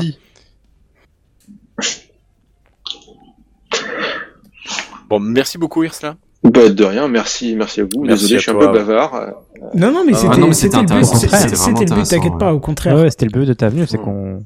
On fera un- C'était ton moment. On fera un résumé en conclusion où justement euh, c'est plus important de le faire à la fin parce que ceux qui nous écoutent euh, en général ils, ils se rappellent euh, de la toute fin pour aller voir les adresses donc on, on reviendra tout à la fin dans la conclusion sur le, le prix, le- la contribution, l'adresse pour aller voir. Je pense que ça aura beaucoup plus d'impact que de le dire là maintenant et de continuer l'émission. Comme ça, ce sera Ok. le dernier truc qu'ils entendront et ils perdront pas l'idée d'aller euh, d'aller voir euh, là-dessus. Bien vu, Canton. Si ça vous va, on va quand même euh, essayer d'enchaîner. Alors, euh, j'ai le générique des news high-tech, mais ça va être les, les news euh, Microsoft cette semaine, puisque c'est Erslo qui va... Euh, nous- qui a une petite news high-tech avant, elle est à la limite pas mal dans le thème. Euh, Ah, tout à fait. Je pense qu'il faut que tu la fasses, Benzen. Ouais, ouais, Avec ouais. Redscape. Bah, euh, Redscape aussi, hein. enfin pour le coup, c'est c'est un travail conjoint. Loupé quelque chose. Ah oui, oui, d'accord, ok. Bah oui, bah... euh, Rapide, rapide. Heureusement que je, je, je, je vous ai On va donné- faire ça vite. Je vous ai posé des questions dans le chat, vous m'aviez pas répondu, donc je pensais que c'était bon. Alors très bien, on va faire news high-tech, c'est parti. C'est les news high-tech. C'est les news high-tech. C'est les news high-tech. C'est les news high-tech. T'as vu le dernier iPhone, il est tout noir. C'est les news high-tech. Qu'est-ce que c'est le high-tech? C'est plus de mon temps tout ça. Ouais, là, là même, désolé, j'avais pas vu ton message, Kenton. Bah, Mais vas-y, vu, le, enchaîne. vu le dossier, ça me, ça me paraissait pertinent de- d'en parler quand même. Outre le fait que c'était une news, euh, news high-tech, quoi. Euh, Redscape, tu, tu voulais nous introduire le sujet, peut-être? Oui, oui, parce que euh, je sais pas si vous vous souvenez, il y a quelques semaines de ça, euh, on vous avait parlé d'une affaire de, de piratage euh, qui avait secoué. C'était il y a deux semaines. Oui. C'était il y a deux semaines effectivement, et ça tombe, ça tombe bien. Non, non, c'était un peu plus longtemps que, que j'avais présenté ça. C'était en janvier. C'était fin Ouais, janvier. ouais. Euh, ça tombe bien puisque du coup euh, notre invité est dans le est dans le sujet. Donc voilà, qu'il y a eu ce fameux piratage qui concernait donc l'entreprise LastPass, euh, qui est dite donc une solution de coffre-fort numérique pour vos mots de passe, euh, et que LastPass avait quelque peu euh, fait euh, n'importe quoi, notamment au niveau de la communication. Et je vois notre invité acquiescer. Et, et quand je vous dis que euh, quand on, parle de sécurité, c'est quand même euh, le minimum des choses d'avoir euh, la communication humble, mais pas eux, puisqu'ils ont minimisé deux, par deux fois déjà la gravité des faits avant quand même de s'alarmer en décembre 2022 sans vraiment donner pour autant de réels conseils de, sécurisation, comme par exemple un simple changement de mot de passe maître. hein. Ça, ça coûte pas grand chose, ce qu'a fait d'ailleurs son concurrent One Password. Retour du coup sur cette affaire, hein, avec de nouvelles précisions quant au mode opératoire utilisé par les pirates. Et du coup, je te passe la main, Benzen, sur euh, sur ce qui sur ce qui se serait réellement passé. Et là, c'est l'entreprise LastPass elle-même qui a communiqué sur le sujet. Ouais, tout à fait. Euh, alors, euh, je vais juste recommencer avec un micro bref rappel des titres, hein, parce que en gros, il y a eu plusieurs événements, c'est réparti sur les quelque chose comme 6-8 derniers mois. Le, premier, alors officiellement, hein, je parle au niveau de, de la communication que le, le grand public a reçu. Euh, la, la première communication, euh, si je ne dis pas de bêtises, de l'espace officiel remonte au 25 août euh, de l'année dernière, évidemment. C'est ça. Qui, où en gros ils signalent qu'ils ont qu'ils ont eu une, une infraction, une, une effraction dans, dans leur système, uniquement a priori sur les branches de, div- de, de développement, donc pas sur le la production, pas sur la partie où les utilisateurs sont, hein, plus sur sur ce qui est partie développement, test, qualification, ce genre de choses. Euh, où ils annonçaient qu'en gros il y a eu des du, du- du code et de l'environnement qui a été compromis, mais rien de, de technique, euh, rien de de- de- d'utilisateur, euh, de, de lié aux utilisateurs. Euh, effectivement, ils ont un peu minimisé les choses et euh, ils ont averti qu'ils tiendraient au courant. Alors, euh, ça a mis quelque chose comme comme un mois, mais ils ont effectivement fait une communication par après en septembre. J'ai plus la date, mais c'est pas très très grave, on va faire vite. Euh, L'idée, c'est qu'effectivement, c'est comme tu le soulignais un peu Redscape, ils ont minimisé le- l'impact. euh, les utilisateurs n'ont rien à faire, rien du tout. Non, ne vous inquiétez pas. Euh, les environnements sont séparés et dans l'idée, euh, ils ont fait appel à des sociétés de sécurité externes pour euh, bah, pour s'assurer du coup qu'il n'y ait pas de, de fuite de données. Mais ça, c'est ce qu'ils ont dit. Oui, bien sûr. Et, Pas et vraiment par après, qui- hein, mais oui. Euh, De toute façon, on a que ce qu'ils ont dit. Enfin, je, je sais pas toi, mais moi, je suis pas dans, dans leur boîte. euh, je, je sais pas ce qui se passe vraiment en interne. On peut imaginer que les, les personnes à, dont, dont on va évoquer le, le deuxième incident, du coup, vont, vont se faire taper, se sont fait taper sur les doigts sauvagement, mais en, en soi, on n'est pas à l'intérieur, on peut pas savoir plus que ce qu'ils nous donnent. Euh, du coup, euh, là, on parle du- d'un premier incident. Et il a fait suite à un deuxième incident qui a eu lieu euh, fin novembre, ou qui a été déclaré en tout cas fin novembre. Tout début décembre, oui, le 30 novembre, c'est ça. Euh, et donc, via l'incident du, d'août, les, pirates, là du coup on peut utiliser pirates, euh, les, hackers qui, ont récupéré le, le- le- le- le- les données techniques du serveur de dev ont réussi à s'infiltrer dans le serveur de production, ou pas exactement dans le serveur de production, disons dans le, le- les Amazon Web. Services. Hmm Dans la sauvegarde. Ouais, dans la sauvegarde, mais dans, euh, mais pas directement sur leur serveur de production, sur le stocké sur euh, Amazon Web Services, AWS, euh, pour les intimes. Euh, et l'idée donc, c'est qu'ils ont réussi à récupérer alors tout un paquet de trucs et qui pour le coup là sont un tout petit peu plus flippants, mais ils nous l'ont pas euh, avoué tout de suite. Encore une fois, ce que tu disais, euh, l'étendue de, des dégâts n'a pas été tout de suite euh, confirmée. Ça a été fait très très récemment, à savoir euh, hier ou avant-hier. Non, enfin le, le 28, 27-28 euh, février. Février. Mm. Donc euh, oui, là maintenant on est, le, le 2 mars euh, au jour où on, tourne, mais oui c'est donc quand même quelque chose comme trois mois après l'incident, euh, où on a un peu plus de détails sur déjà ce qui s'est passé et ensuite ce qui ce qui a été récupéré par les hackers. Sur les pirates, pardon. Et du coup, qu'est-ce qui a été récupéré et qu'est-ce qui s'est passé exactement? Euh, Redscape, je sais pas si tu voulais pas faire une, une des deux parties, Je, peux te, je peux te, je peux te, je, je peux, je peux faire la suite si tu veux. Ce qui s'est passé. Comme tu le sens, vas-y. Alors, ce qui s'est passé, c'est que du coup, euh, ils ont eu accès à du coup un ordinateur d'un ingénieur DevOps euh, qui euh, Toujours donc, un pepcac. voilà, qui euh, qui est un des quatre employés euh, dont on a dont, ce que, ce que l'on apprend de LastPass qui a accès au coffre-fort de l'entreprise. Ils ont installé du coup sur l'ordinateur personnel de cet ingénieur un keylogger, hein, donc un logiciel qui vous permet d'enregistrer euh, toutes les frappes du clavier de l'utilisateur euh, et de l'ordinateur sur lequel est installé ce logiciel.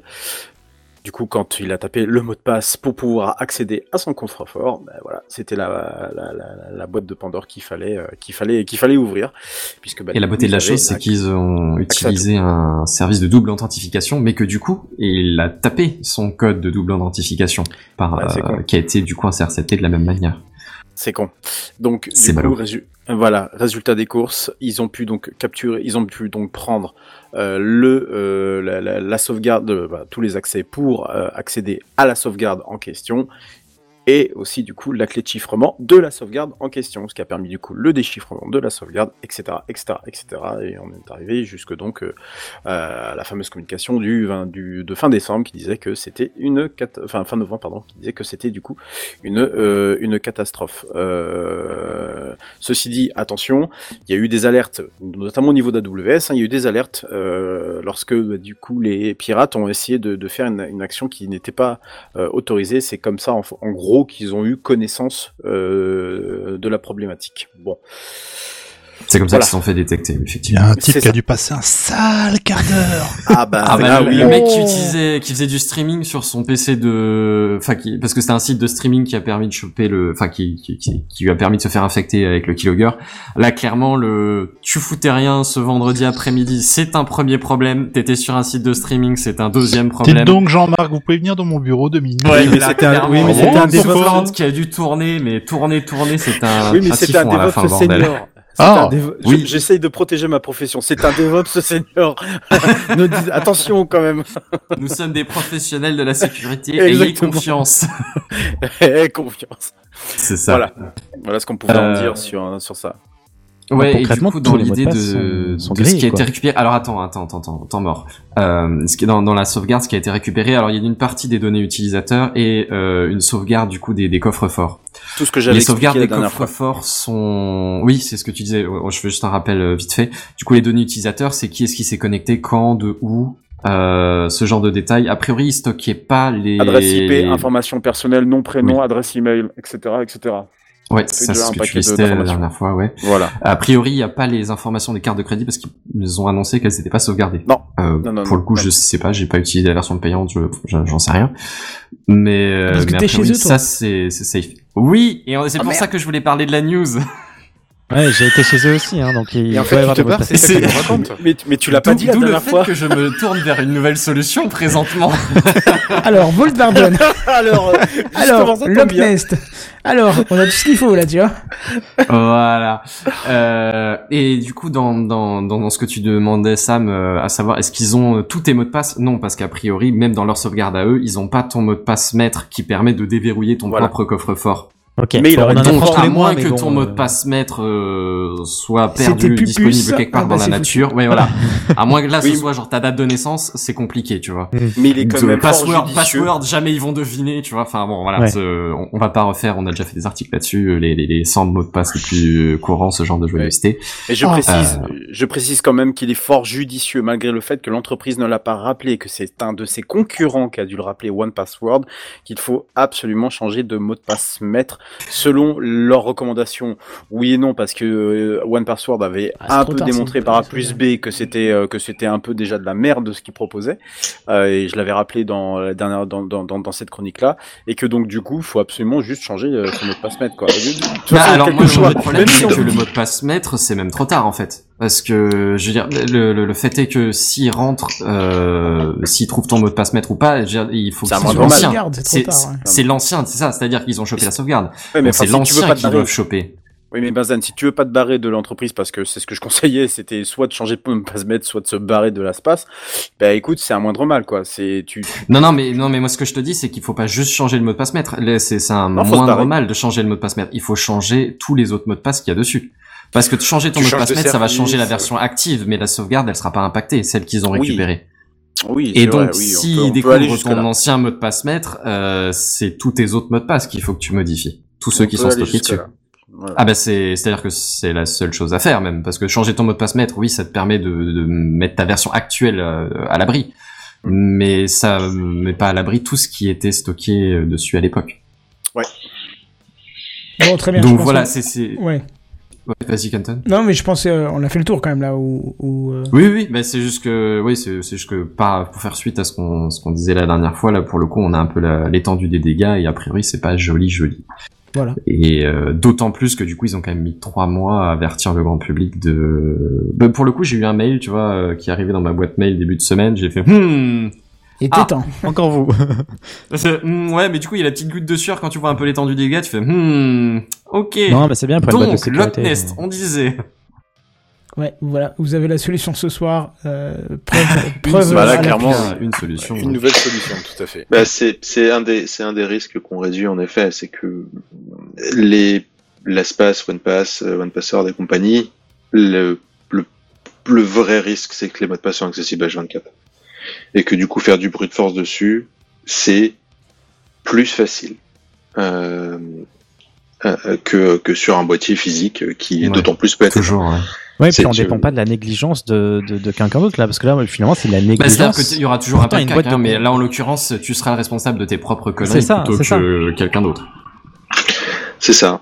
Euh, sur le cas de l'espace, euh, il y a un autre truc qui est, je n'ai pas parlé, mais donc ils ont implémenté, hein, comme tout le monde, le fameux PB DKDF2. Euh, les premières versions, les premières générations, ne faisaient pas assez d'itérations. Et euh, visiblement, ils ont fait des designs, des choix de design qui font que si on a un vieux compte l'espace, euh, on est encore sur un nombre d'itérations relativement faible.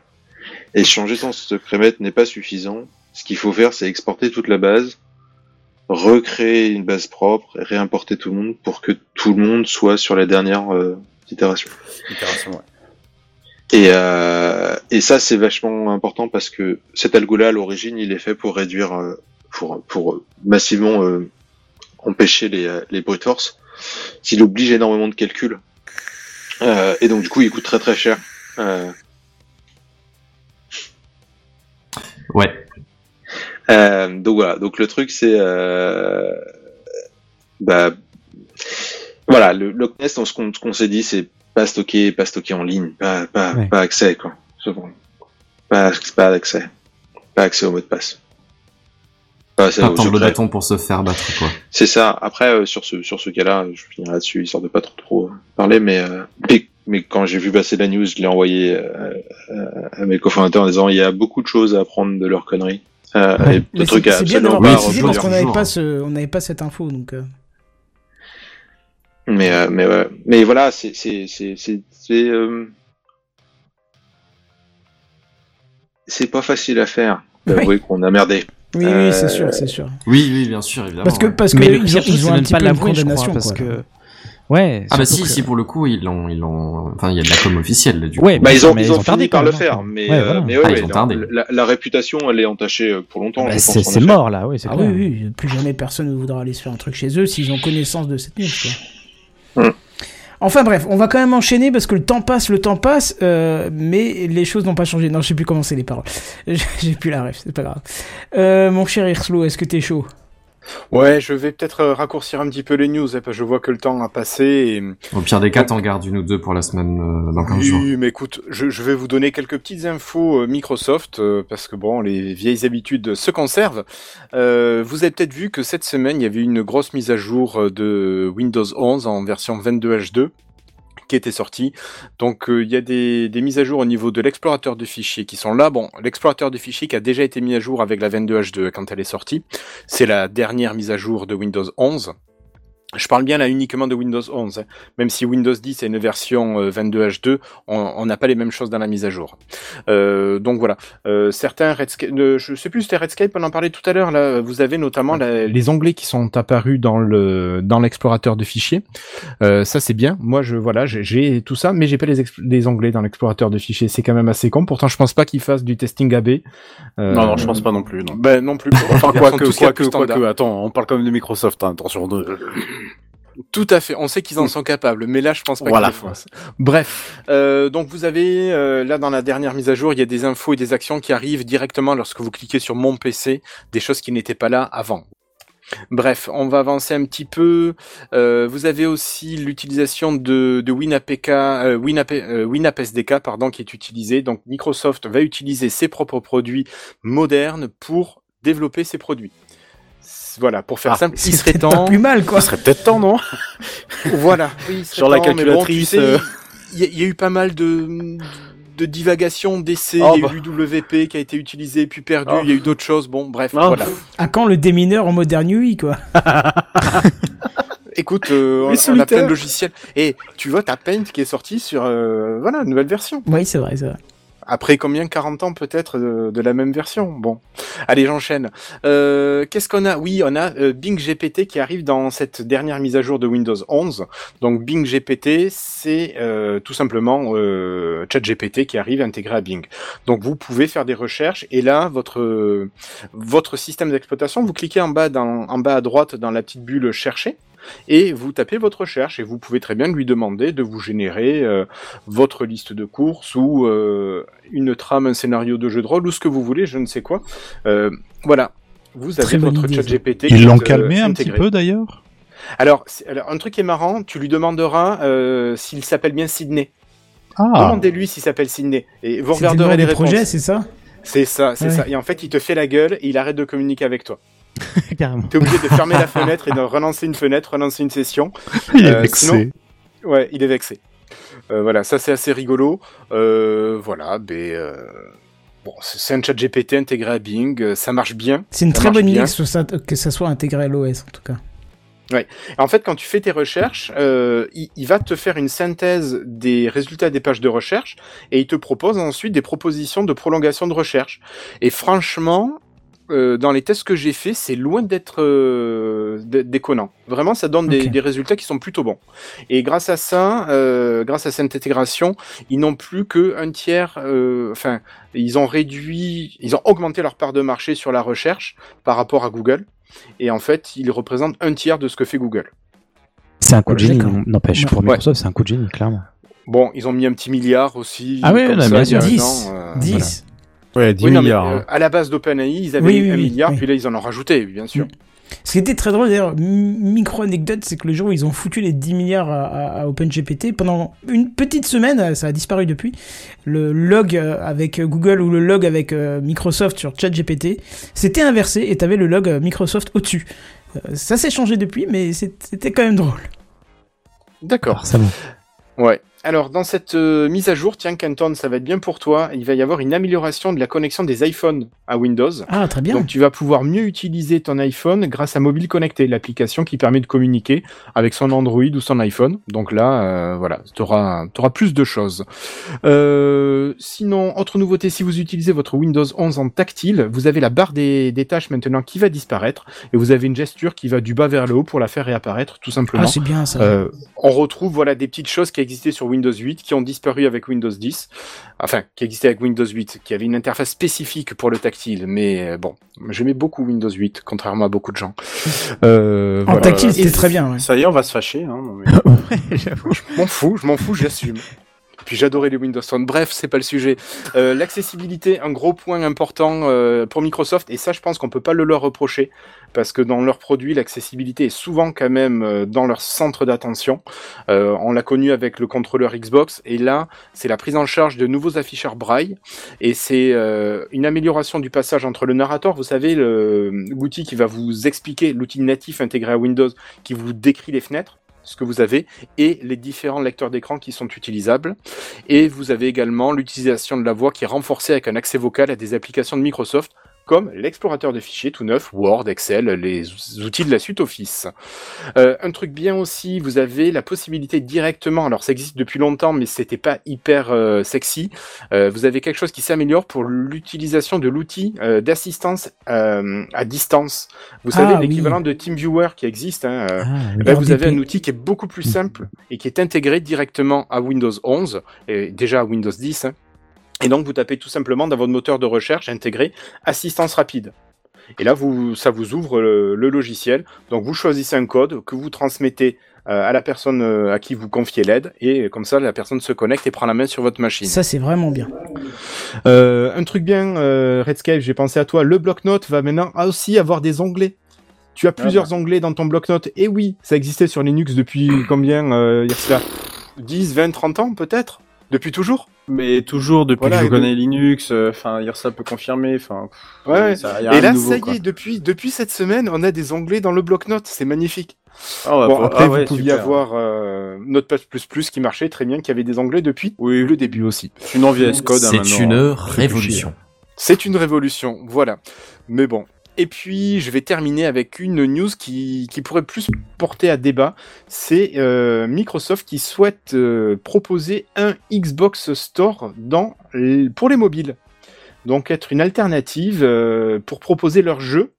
Et tu vois, par exemple, avec le rachat d'Activision, Activision Blizzard King, donc tous les jeux mobiles les proposer uniquement via, leur plateforme et avec toutes ces histoires de négociations sur les droits, eh bien, Microsoft a un petit peu le vent en poupe pour proposer un nouveau marché d'applications. Donc, est-ce que ça va marcher Vu que ça n'a jamais marché les stores chez Microsoft, malheureusement, moi je dirais. Hein, mais euh, est-ce que vous, vous pensez que ça pourrait marcher un store dédié aux jeux by Microsoft? Ce serait quoi? Ce serait une appli Microsoft Store euh, à installer sur ton Android ou ton iOS et euh, qui elle-même euh, débloquerait un nouveau marché à part? Ouais, mais tu sais, c'est comme ta F-Droid qui te permet d'avoir accès à un store alternatif. Et ben là, tu pourras avoir ton store Xbox. euh, Je sais pas comment il va s'implanter sur iPhone, mais euh, je sais pas. parce que pour Et je- avoir un marché d'application sur iPhone, pour l'instant, il me semble que c'est pas possible. Ah non, c'est en pas fait. possible. Enfin, Légalement, c'est pas possible. Ouais, ouais, ouais. Réglementairement par Apple, je veux dire, ouais. Non, non, mais alors, tu sais, il y a des histoires de droits, d'ouverture, d'obligations. Il y a et, des lois qui euh, sont de- effectivement, ouais, donc Ouais. euh, peut-être qu'ils jouent là-dessus. Ouais, ouais. Et exactement, exactement. Donc c'est Phil Spencer qui parlait de ça dans une, une interview au Times. Et voilà. euh, donc j'ai fait du très condensé sur ces news. Eh bien, merci beaucoup, Canton, de m'avoir donné Ah, sur. CNews, carrément. Qu'est-ce que tu fiches sur CNews, toi Moi, Ça va- jamais là-dessus. Ça va pas Bah, tu viens de le dire. Je viens de faire une Non, non, j'ai écrit CNews. en deux mots. CES plus loin NEWS. J'aime bien qu'en plus t'expliques, c'est cool. je trouve que c'est bien. Tu veux des rames? Oui, je veux des rames. Tu peux me donner une pelle, s'il te plaît? Ouais. je vais venir jusqu'à chez toi t'assommer. avec- bon, allez, on va, on va terminer par la partie divertissement de, de TechCraft. Euh, alors, il est un peu tard, tant pis, on va déborder un petit peu. Euh, Ouais. Redscape, il va essayer de pas trop traîner. Ouais, ouais, je vais essayer. Bah, c'est surtout vous hein, à répondre aux questions. Hein. Alors, Ouais, euh, voilà, après. c'est- Allez, on va se détendre un peu avec un petit quiz euh, spacecraft. On va essayer de, on va essayer d'aller euh, à la, à la recherche des, géants, des monstres stellaires que constitue le bestiaire euh, cosmique, un, un programme façon euh, safari à la chasse de, de qui sera la plus grosse, le plus gros ou la plus grosse. Et c'est le retour du coup de 120 km, le quiz de spacecraft. Allez, c'est parti.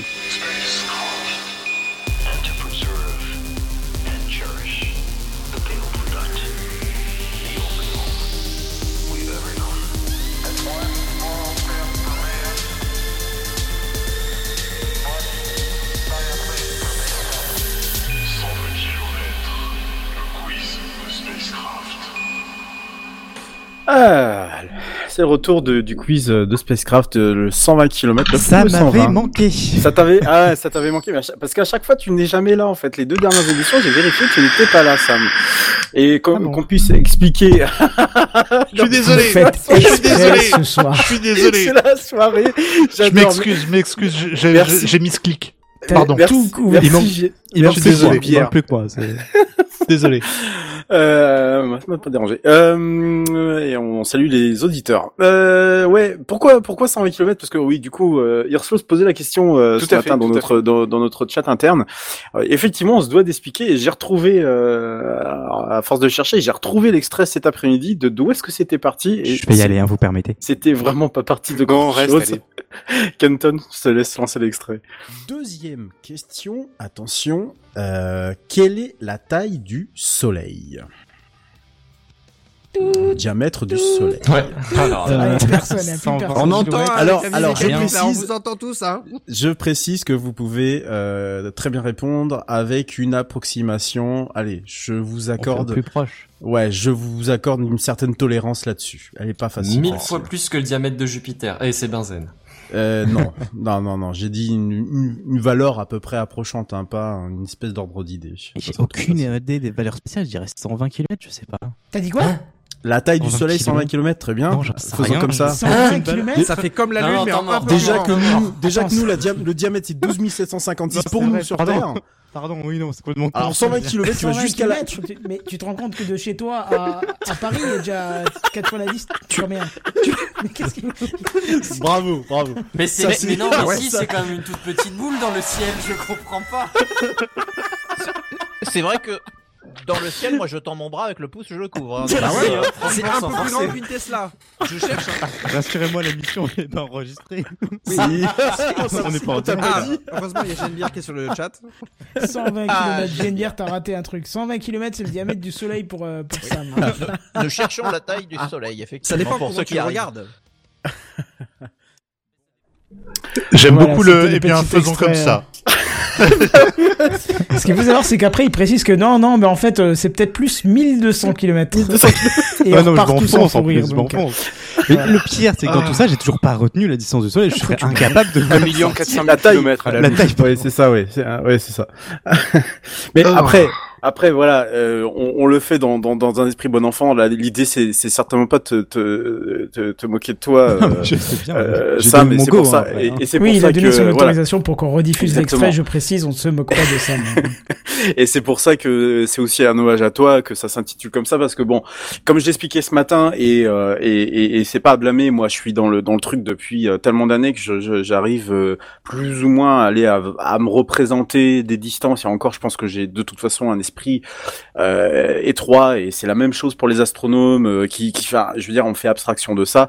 Voilà, il y a pas il y a pas mort d'homme, euh, l'esprit humain est pas fait pour ça tout simplement. Donc on a du mal à se représenter 150 millions de kilomètres entre la Terre et le Soleil, comme on a du mal à se représenter 1,4 million de kilomètres, donc il y a le, la, la, taille, le diamètre du, du, du Soleil. Il y a rien de, il y a rien de, de, de- d'extraordinaire à ça. Donc voilà, il y a pas de, il y a pas de souci. Donc voilà, tu as l'explication, Erslo. Et donc du coup, je vous propose de passer aux questions que je vous ai euh, sélectionnées pour ce nouveau Q, euh, ah, ce nouveau quiz. Est-ce que Irsla, tu veux jouer avec nous? Je peux essayer, mais si on est sur euh, l'astronomie, c'est pas trop, trop, trop mon domaine. Tu Euh, réponds donc, 120 euh, km et tu seras bon. euh, je vais avoir, je vais plutôt avoir tendance à répondre 42 parce que Oui. Alors Oui, si bah, c'est c'est ça, ok. À toutes les réponses, hein. T'as un point bonus. Bien sûr, pour ceux qui comprennent. Première question. Euh, je vous demande quelque chose de, de, de plutôt plutôt simple. hein. Quel est le nom donné à un trou noir supermassif qui rayonne? C'est pas antinomique un trou noir qui rayonne? Ça peut être antinomique dans ton esprit, mais c'est pas que c'est si plus la antinomique que couronne ça. qui rayonne du coup.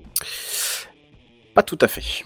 Il peut avoir des jets qu'il expulse. euh, ou- Tout à fait. Un peu Mais comme là, une supernova, mais pas pareil du coup? Non, c'est pas la même chose. On est vraiment sur un trou Non, c'est un des, des éjections au pôle, enfin, on imagine les pôles de ce machin. Globalement, c'est un peu ça, oui. Un pulsar? Pas loin, pas loin. Un giga pulsar Un double pulsar. Waouh Deux pulsars Une Toyota Pulsar Je sais pas. Vous pouvez y aller. Non Hein Ça peut pas marcher partout. tout Je crois que personne ne l'a. hein. J'ai essayé, on sait jamais. Ah, c'est dommage. Qui c'est qui a proposé Pulsar en premier C'est Kenton. Ah, t'es pas loin. Et- Un magnétar Ah, non, ça aurait pu, mais non. C'est vraiment pas loin. C'est, c'est, euh, on va dire, le même suffixe à l'arrière. Oui, bah oui. Bah, suffixe à l'arrière, oui. C'est le même. Oui. C'est là où je l'aurais mis, oui. Ou un préfixe Oui, à bah, l'avance. C'est comme 120, À l'arrière. c'est comme 120 km, hein, désolé, mais parfois moi aussi j'ai l'esprit qui. ça vient tout seul. C'est ça. Personne ne l'a Bon, bah, Non. ça fera un zéro pointé pour tout le monde. C'était un quasar. Ah merde Ah Ah putain. oui, on c'était connaît le ça en quasar. Ouais, mais je le savais, mets-moi le point. C'était, c'était un quasar, effectivement. C'est un trou, un trou noir supermassif euh, au centre d'une- Franchement, on y était quasiment. Euh, oui, mais oui, oui, oui. Euh, ouais, bah, Oh. Bah c'est ça, de toute façon c'est c'est ça hein, son son nom en anglais hein, euh, euh, quasi euh, quasi stellar. Donc c'est un c'est un trou noir en fait qui est euh, au centre d'une galaxie dans une région hyper lumineuse, extrêmement lumineuse, là où il y a le noyau en fait de la galaxie. Quand vous regardez une galaxie, vous avez toujours un noyau et puis donc dans ce noyau vous avez donc un un, un gros amas de lumière donc qui représente généralement euh, généralement la, la plus grande concentration d'étoiles. Zéro point pour tout le monde. Deuxième question. Euh, parlons bâtard à présent, hein, rien à voir avec les enfoirés qui nous entourent au, au quotidien, euh, Oh. mais plutôt à cette catégorie d'étoiles très particulière. Enfin, je devrais dire pas forcément étoile et, et, et pas forcément planète. Mm, ah, C'est un peu, c'est un peu compliqué parce que bon, c'est une histoire de, vous savez très bien, l'étoile, ce que c'est, c'est juste une fusion, hein, euh, bête et méchante, hein, euh, rien de plus.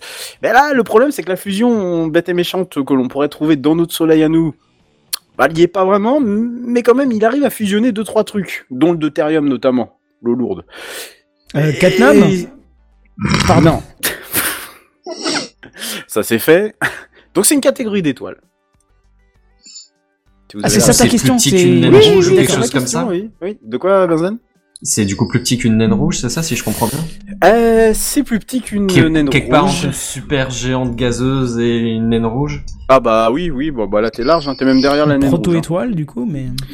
Non, pas une proto-étoile, parce que la proto-étoile va à peu près faire la même, euh, le, le même processus de fusion qu'une étoile euh, classique. C'est Euh, pas une différence. Wolfrayette. Mais je dirais que Benzen était vraiment très proche de la réponse. Eh ben, j'ai quand même pas fait si dur que ça, ce coup. Eh ben, si, quand même. J'ai l'impression que tu nous as surestimé. Ça fait trop longtemps, on a perdu les, les Je notions. ça. non, personne? Non, je l'ai pas. Non, je pourrais pas te dire. Non. Alors c'est une catégorie qui peut-être, euh, et là je vous interdis de faire des blagues, qui euh, que vous connaissez peut-être pas forcément, c'est une naine brune. Voilà. D'accord, ok. Ah voilà. bah, non, Jamais ouais. entendu parler. C'est une J'ai- naine brune. J'en ai déjà entendu parler, mais honnêtement, je- ça me serait pas revenu. Bah, une naine brune, en fait, tout simplement, c'est que, du coup, la fusion, comme je l'expliquais, euh, telle que l'on voit dans les étoiles, donc une fusion de l'hydrogène, hein, euh, du coup, n'est pas, euh, n'est pas, n'est pas possible. Mais par contre, il y a une fusion qui est possible avec du deutérium. Voilà. Et du coup, Donc- ça émet quand même de la lumière ou pas du tout? Bah, de manière, non, pas forcément. Ça émet très très peu de lumière. C'est hyper indétectable en fait au, au final. Disons que c'est presque presque, allez, euh, je, je vais peut-être, euh, peut-être que s'il y a des gens qui s'y connaissent dans le milieu, ils vont peut-être hurler euh, quand je vais dire ça, mais c'est pas loin de la catégorie sur laquelle Jupiter aurait pu éventuellement euh, passer si il y avait eu. Si elle été un peu plus grosse. Voilà, exactement. Parce que c'est juste 13 à 75 fois la masse de Jupiter. C'est pas si énorme que ça finalement. Bon, on, imagine déjà Jupiter déjà énorme. Voilà, globalement, on est sur ce type, ce, ce type d'étoile et effectivement, c'est extrêmement compliqué à détecter. Bon, eh ben zéro pointé pour celle-là. J'espère que euh, ça va pas faire euh, chou blanc euh, tout le long de, de ce quiz. Troisième Il y a combien question. Euh, J'en ai prévu. euh, 284. Exactement, j'en ai prévu euh, 14, j'en avais 20 au départ, j'en ai enlevé 6, donc euh, voilà. Euh, il existe un système astronomique regroupant deux objets dans l'espace, interagissant de manière gravitationnelle, de sorte à ce qu'ils aient en commun un centre de masse. Comment se nomme ce système? J'en ai souvent parlé dans Spacecraft. Des étoiles binaires De- tu disais, euh, Kenton? Étoile binaire? Euh, Pas tout à fait. La deuxième partie est bonne, la première, j'aimerais bien que tu sois plus, un peu plus large. Étoile ternaire? Bah, justement, il a dit que le deuxième était non, bon. non, la, la deuxième, la, la deuxième partie était bonne. Bah, système double. un Objet, système binaire, ouais, quoi. système binaire. ouais. Oui, bravo, bien joué. J'ai entendu Kenton en premier. Effectivement, Ouais, c'est bien un sûr, système binaire.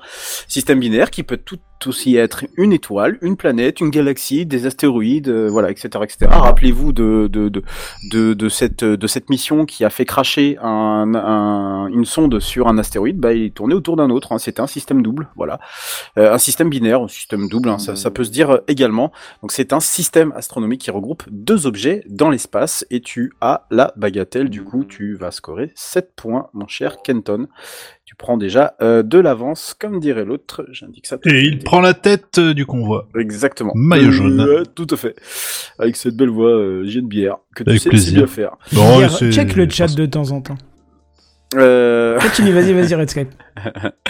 Euh, quatrième question. Je recherche le nom d'une étoile qui émettrait un signal périodique qui peut aller de quelques millisecondes à Pulsar. plusieurs dizaines de secondes. Bien joué. Fais chier, j'allais le dire.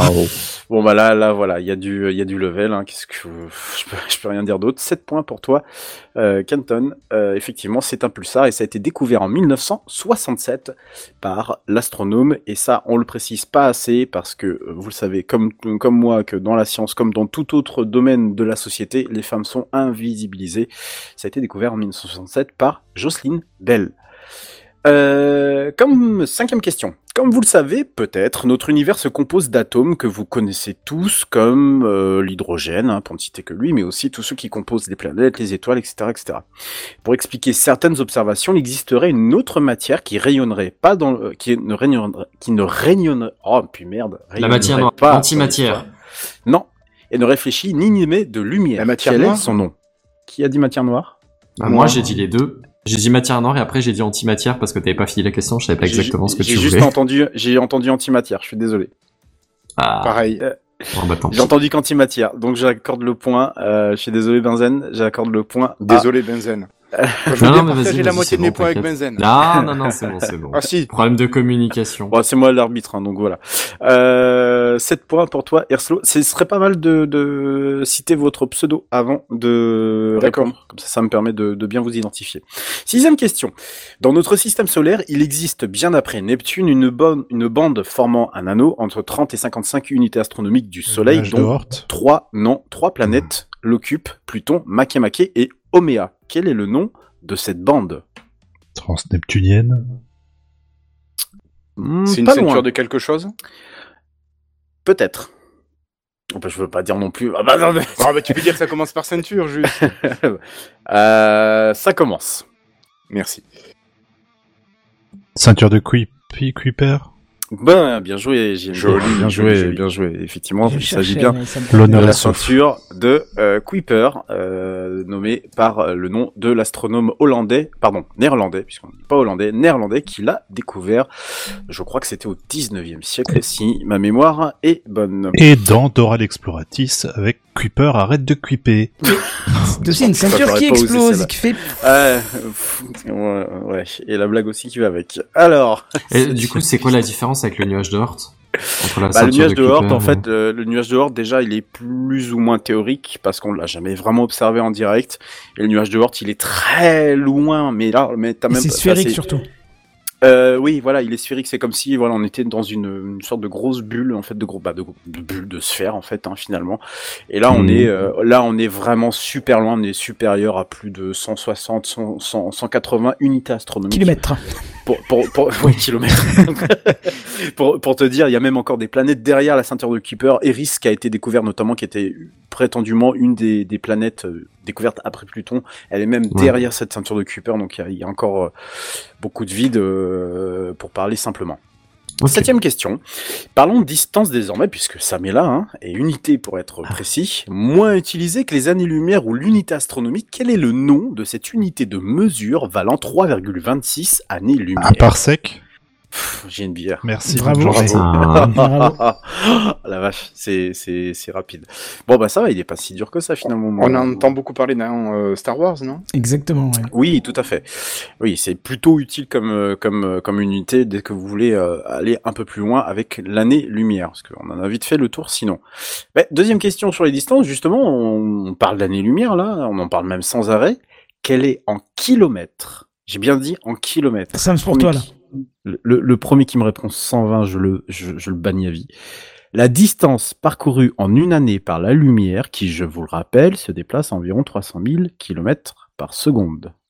Et là, vous pouvez me donner un chiffre approchant, donc ça veut dire que vous n'aurez pas la totalité des points, parce que personne ne tombera sur la bonne valeur, je le sais. Attends, C'est quoi Alors, l'adresse de ChatGPT encore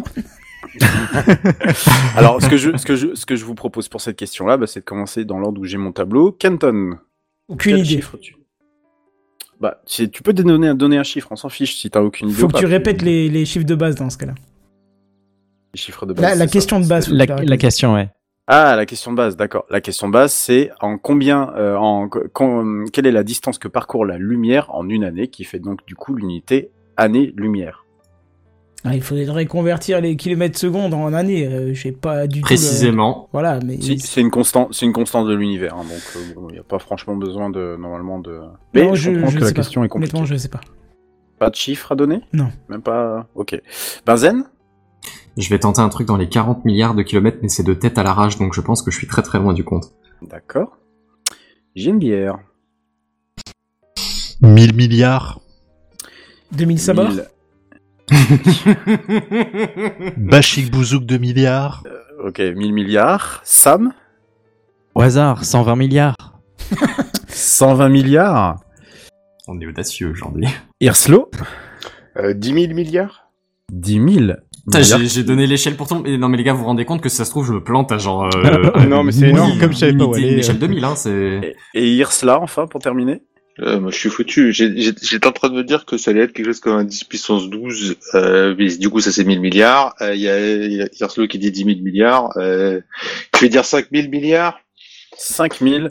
Euh, 5, 10 puissance 12, quoi.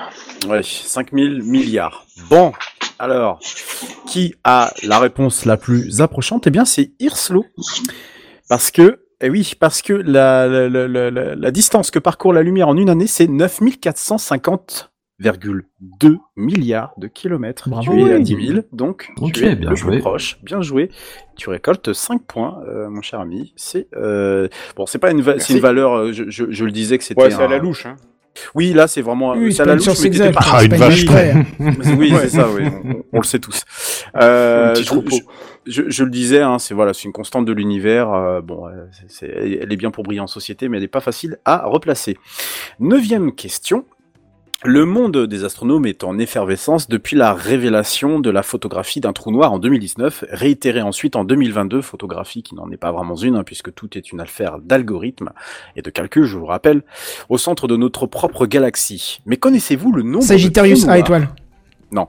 Mais connaissez-vous le nombre de trous noirs potentiels dans notre galaxie? Et donc, euh, même chose, même, euh, même thème, on va repasser par tout le monde pour euh, que chacun me donne son petit chiffre.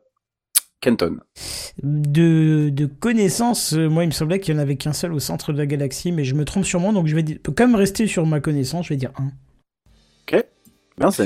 Je t'avouerai que ta réponse me plaît beaucoup, mais du coup, je- il y avait le potentiel dedans, et je vais tenter euh, 5.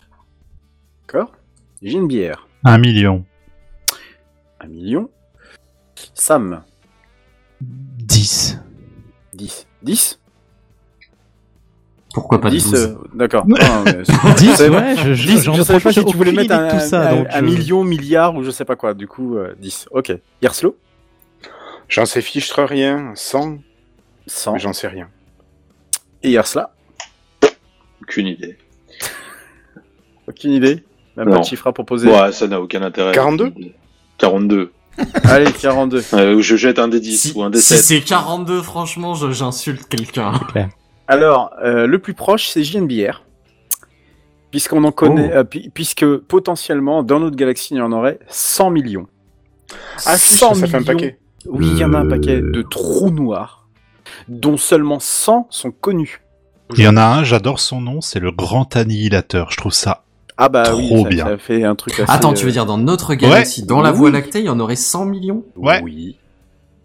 Alors, on parle pas, on parle pas de trous noirs euh, hyper massifs comme tout à l'heure. hein. On, on peut aussi avoir des tout petits de trous noirs. Je vous rappelle qu'il y avait une théorie qui existe toujours, qui fait toujours consensus dans, euh, chez les scientifiques, qui dit que la, la planète 9 n'est pas la planète X, pardon, la fameuse planète qu'on cherche dans les confins du système solaire n'est pas forcément euh, une planète, euh, une, euh, la planète qu'on cherche, mais plutôt des, des, des mini trous noirs de la taille d'un hamburger. hein. Donc euh, allez, euh, allez chercher un hamburger au fin fond de- du système solaire. Quand vous êtes sur Terre, bon courage pour aller le détecter. En général, ils sont pas loin noir. du M jaune, hein, vous le voyez vite. Oui, c'est ça. Quand tu Euh, le détecteras, il te dira Ich bin ein Hamburger, je, je le savais. Donc effectivement, c'est euh, JNBR qui remporte cette manche, même si la réponse 42 m'aurait euh, bien, euh, je t'aurais bien accordé un petit Puis peu. pas besoin de combinaison d'astronautes, hein. allez-y comme vous êtes. hein. Ah bah, effectivement. Pardon. Tu sponsorisé, Enlève-lui un point, s'il te plaît, Redscape, enlève-lui un point. C'est le côté Ouais. divertissement. Oui, c'est oui, ça normalement inhérent à tout quiz. Dixième question. euh, je voudrais que chacun me dise euh, le donc euh, approchant bien entendu, même si vous avez la bonne réponse, c'est pas mal. Le nombre en masse solaire. En masse solaire, ça veut dire que vous prenez la masse du Soleil, donc on s'en fiche de la valeur qu'elle a, hein, c'est une unité de, de, de mesure de référence, en masse solaire de l'étoile la plus massive jamais observée. Kenton Ouais, c'est en milliards, c'est sûr, mais je ne saurais pas dire combien. euh, on va dire euh, 100 milliards au pif. 100 milliards. Bazen 10 000 milliards. 10 000 milliards. JNB. Oh, on est d'accord qu'un pulsar, c'est encore une étoile. Hein C'est en- euh, c'est un trou noir. Euh, c'est encore. euh, pardon, c'est moi qui me. Non, non, oui, c'est- t'as raison, c'est c'est encore une étoile. C'est moi qui me. Oh, moi je vais pas être gourmand. Un petit quoi, milliard. Le milliard pour JNBR. Sam. Je suis tellement éloigné de tout ça pour moi. Une étoile, c'est forcément plus moins lourd qu'un qu'un soleil, tu vois. Donc, euh, Le Sachant soleil, que le soleil une est déjà une étoile. mais je Oui. j'y connais rien, les gars. Et c'est une Rappelez-vous, plutôt 120 petite kilomètres. étoile. Enfin, c'est pas une ridiculement minuscule, mais c'est plutôt petit. ok, euh, je sais pas, euh, 400 milliards. 400 milliards. Je parle bien de, euh, juste qu'on soit d'accord, hein, de masse De solaire. ratio. Ouais. hein. Non, non, de masse solaire, hein, c'est-à-dire que vous multipliez ouais, par, euh, par Soleil, euh, soleil, ouais, ouais, ouais. soleil. Ouais, non, non, non, mais voilà que. Hirslo. Moi, je dirais juste 100 millions de fois plus. 100, 100 millions, de masse solaire. Et Hirsla. 42. 42. Je vais finir par avoir un point si je dis 42 tout le temps. je pense. suis Bah, tu vas en avoir tu sais quoi C'est Ouais, tu l'as là, le point. Là, tu Ah bah l'as. parfait. J'en Oui, ai parce 42 que- du coup. oui, parce que. euh, non mais c'est avec- gros le soleil. euh, Non, mais avec vos 100 soleil. milliards. Mais oui, vos 100 assez- c'est- milliards et tout le bordel là, mais vous imaginez la taille du machin Il faut le faire tenir aussi. Hein. non, non, non, c'est 315 masses solaires, déjà, je trouve que c'est déjà pas mal. Hein. Euh, donc C'est on- tout? Oui, oui, c'est tout. Bah oui, Pareil, enfin, bizarre. 315, ça, euh, J'ai déjà vu 315 des- fois la masse du soleil, euh, bon, euh, moi je dis que c'est déjà pas mal, quoi. Donc, euh, Ouais, il Ouais, semble mais avoir vu des vidéos. Je pensais vraiment euh, que c'était beaucoup plus gros. Bah ouais, non, pareil. non, non, non, non, Ouais, non, moi non, pareil, j'avais vu des représentations et genre Bah ça, ouais. ça- t'as une ou deux petites étoiles, Oui. le soleil et ils enchaînent avec Non, des trucs, là- mais là, on n'est pas euh, sur la taille, fois non. plus grand. Stop, Non, on pas tu sur- parles de masse. On parle, on n'est pas sur la taille, on parle de masse, ça n'a rien à voir. Vous, vous Mais après, pouvez avoir un machin qui, aussi qui vous, sont, vous pouvez euh, avoir un machin qui est hyper large, mais avoir rien du tout à l'intérieur. De toute façon, on est bien d'accord sur une chose, c'est que plus votre étoile elle est, plus petite, et, elle est petite, et plus elle va peser énormément. Plus elle est En dense. euh, oui, plus elle est dense. En plus, là, pour le coup, parce qu'on dit pas peser. Et en plus, là, pour le coup, euh, je crois que c'est même pas une hyper géante ni quoi que ce soit. Je crois que c'est une super géante euh, tout à fait, euh, tout à fait classique. Il faudrait que je vous dise ça tout à l'heure, mais vraiment, on n'est pas sur quelque chose de, d'hyper, d'hyper géant. C'est simplement que, voilà, au bout d'un moment, le- l'étoile, elle est tellement dense que, bah, elle a une masse qui est en conséquence de, de, de- en conséquence, pardon, de sa densité. S'il veut bien m'ouvrir le, le truc, je, vous- je vous- je vous dis rapidement ce que c'est. C'est une étoile qui est située à euh, cette euh, c'est une étoile. Alors qui a été observée hein, surtout c'est ça qui est euh, qui est euh, voilà. Elle est juste 28 fois plus grande que le soleil. Ah ouais. donc c'est c'est pas énorme hein. vraiment c'est c'est c'est euh, je je sais même pas c'est quoi le, le, type spectral mais c'est une euh, c'est une étoile euh, une non non non non non non Oui, oui, oui, bah, peu importe. Respectable, de bonne famille. c'est une, Voilà, c'est c'est une super géante bleue voilà Puis de toute façon, j'ai envie de te dire, c'est pas la masse qui compte. Bon, oui, on est bien. Oui, d'accord. alors, euh, Bon, alors après, voilà. c'est le sujet à débat. d'autres- Oui, d'autres considérations. Euh, donc voilà, il n'y a rien d'exceptionnel à tout ça, euh, puisqu'il y a autre chose que les super, il y a autre chose au-dessus des super, euh, des super géantes euh, bleues. Euh, et si elle est bleue, c'est qu'elle est extrêmement chaude, contrairement à ce qu'on pourrait penser. Onzième question. L'étoile du pistolet est une hypergéante située tout près de notre centre galactique, l'une des plus massives de notre, de notre Voie lactée, dont le nombre de masses solaires serait estimé, euh, celle-là entre 100 et 200. Mais alors, à combien en équivalence Soleil est-elle égale en luminosité? Donc là, pareil, unité de référence, mais pas c'est besoin beaucoup d'aller trop calculer. compliqué, on n'a pas le même niveau là. Mais non, tu me dis juste un chiffre, on s'en fiche. euh. Ah, mais c'est du pif. 12. C'est- Allez, 12. Euh, alors attendez, hop, je me trompe de. Non, non, non, je me trompé pas d'onglet. J'ai un petit, un, un petit problème de lag sur, euh, sur mes onglets. Alors, qui m'a dit 12 J'ai une bière, je crois. C'est moi. Ouais, c'est 12. effectivement toi. 12. Euh, Sam, 3,2. 3,2. Irslo, 88 miles à l'heure. 88 miles à l'heure. J'a- J'adore vos réponses. Irsla, Euh, ouais, j'avais une question sur euh, la luminosité versus euh, la vie. Alors, à quel point euh, plus plus c'est plus elle est chaude, plus elle est jeune, plus elle est lumineuse, ou il n'y a pas de rapport. euh, Oui, euh, oui, oui, elle peut avoir un rapport, puisqu'effectivement, un rapport, c'est pas qu'il peut y en avoir, c'est qu'il y en a un, c'est qu'effectivement, plus elle va avancer en fin, en, vers la fin de sa vie, plus elle va brûler son carburant, et moins elle va être lumineuse. C'est d'ailleurs un- une détection euh, probable de la fin de vie d'une étoile. Remember Betelgeuse. Du coup, tu peux me rappeler les, euh, les sa, sa taille par rapport au Soleil? Euh, je disais, hop, comme je suis pas sur le même onglet, je disais qu'elle était euh, équivalente 100 à 120. 100 à 200, 100 à 100 à 200, 200. nombre en nombre de masse solaire. Du coup, 1%. 0,01. 0,1. 0,01. 0. Donc beaucoup, beaucoup moins. Zéro. On est d'accord. 0,1, ouais. ok. Ouais. Et tu crois qu'avec 1%, on arriverait à l'observer de loin? Oui, si, remarque peut-être. Ah bah le soleil il te brûle Si les on yeux si observe, tu le regardes, donc euh, du coup... Oui, euh, pas trop un problème. Oui, oui, oui. Benzen, t'avais pas dit ta réponse Euh... Bah, je vais aller un peu plus loin dans l'autre sens que cuire ça. Je vais dire, euh... je sais pas, un million. Un million Un fois plus million. lumineuse que le soleil. Et enfin Kenton, Et moi, je n'ai aucune idée et je ne donnerai donc pas de réponse, puisque ça sert à rien de voler des C'est points 42 comme- la réponse. Oui, euh, c'est c'est 42 vrai. la réponse. ouais, Bah, tiens, je mets 42 alors, tiens. ouais 42. Euh, Benzen, tu es le plus près, puisque à 4 millions près, t'étais dans le, t'étais dans le bon truc, donc c'était 5 millions. 5 millions de soleil T'es équivaut loin. à cette, euh, oui, il est loin, mais il est quand même Ah ouais, plus ouais, proche que je les suis 12. loin, mais, mais par rapport à 3, Non, euh, on était loin. Non, c'est ça ce que j'ai dit. On était loin. Oui, oui. Euh, non mais euh, J'avais voilà. pas de Donc, compétition, quoi, clairement. Effectivement, les compétiteurs étaient euh, très loin et il s'agit, euh, il s'agit, il s'agit, il s'agit euh, d'une étoile qui est située donc au centre de la galaxie et donc qui s'appelle l'étoile du pistolet. Douzième question.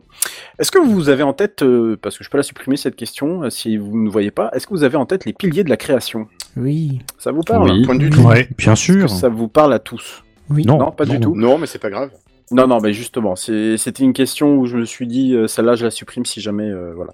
Donc c'est pas très grave. Il nous en reste deux et quand je vois l'heure euh, qui tourne, je vais accélérer le rythme. Treizième question, du coup, enfin douzième question.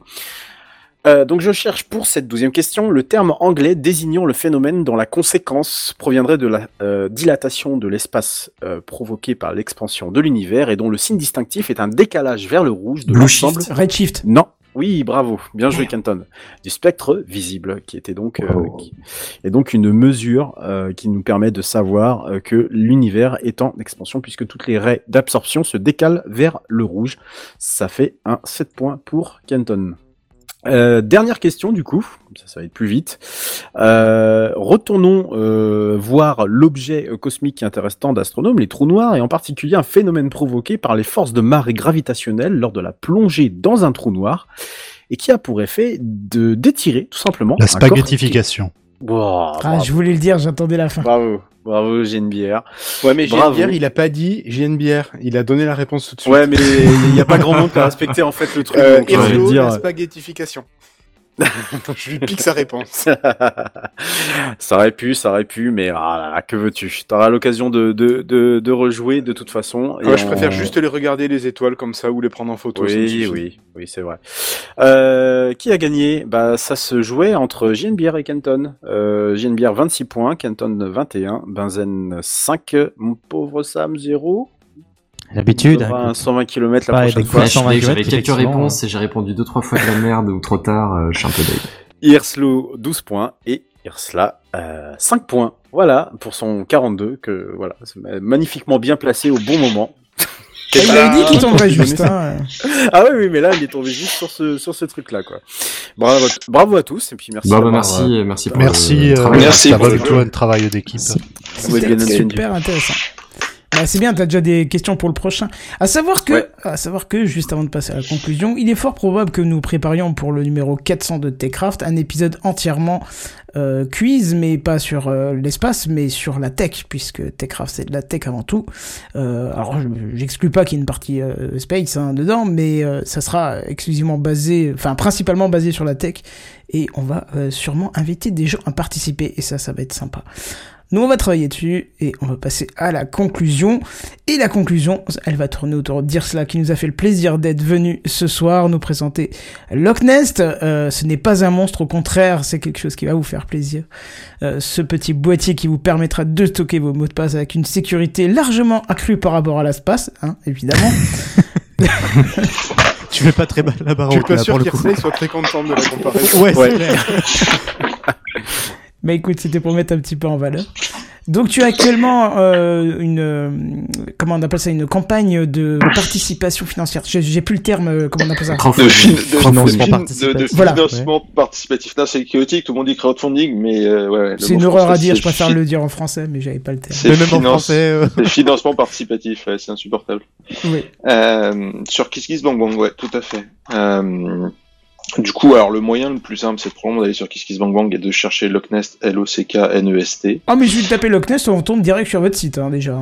Oui. Et du coup, ouais, lochnest.fr, euh, c'est notre site web qui est pour l'instant qu'une landing page, euh, qui de- dedans euh, pointe sur le la page de KissKissBankBank. Euh, il y a beaucoup plus d'informations sur la page de KissKissBankBank que sur euh, notre page web pour l'instant de façon euh, volontaire. C'est que ça sert à rien de mettre les données en double et que donc les données soient là où, euh, où, où les gens euh, euh, peuvent nous aider. Et c'est extrêmement détaillé. Hein. Tous les détails techniques qui sont, c'est hallucinant. hein.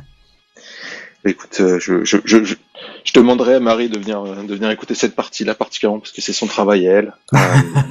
Euh, monstrueux le travail qu'elle a fait sur ce sujet-là. Euh, donc, euh, donc ouais, ouais. et on a besoin de vous tout simplement. Euh, N'hésitez pas à poser des questions. Le prix d'entrée, ça, ça peut attirer du monde. Ouais, donc euh, sur le sur le la page on a donc un early bird alors pour le pour le boîtier et pour le produit c'est bien le, le Loch Nest euh, et pas le goodies donc on a un goodies à 15 euros euh, qui est euh, qui est une carte euh, anti anti écrémage j'adore ce nom là euh, qui aime pas le lait euh... Fallait que tu la fasses. C'est un Ah ouais. Je le sentais. Fallait. Euh, donc en gros, c'est une carte qui va bloquer euh, le RFID et qui devrait euh, du coup empêcher que quelqu'un puisse lire votre carte euh, bancaire. C'est juste un goodies, c'est juste pour ceux qui, qui peuvent pas mettre autant. Euh, c'est pas le produit qu'on qu'on propose. Euh, c'est plus cher que si vous la trouvez euh, de façon gratuite sur un salon euh, donné. Euh, parce qu'il faut pas oublier que KissKissBankBank et l'État se servent dessus.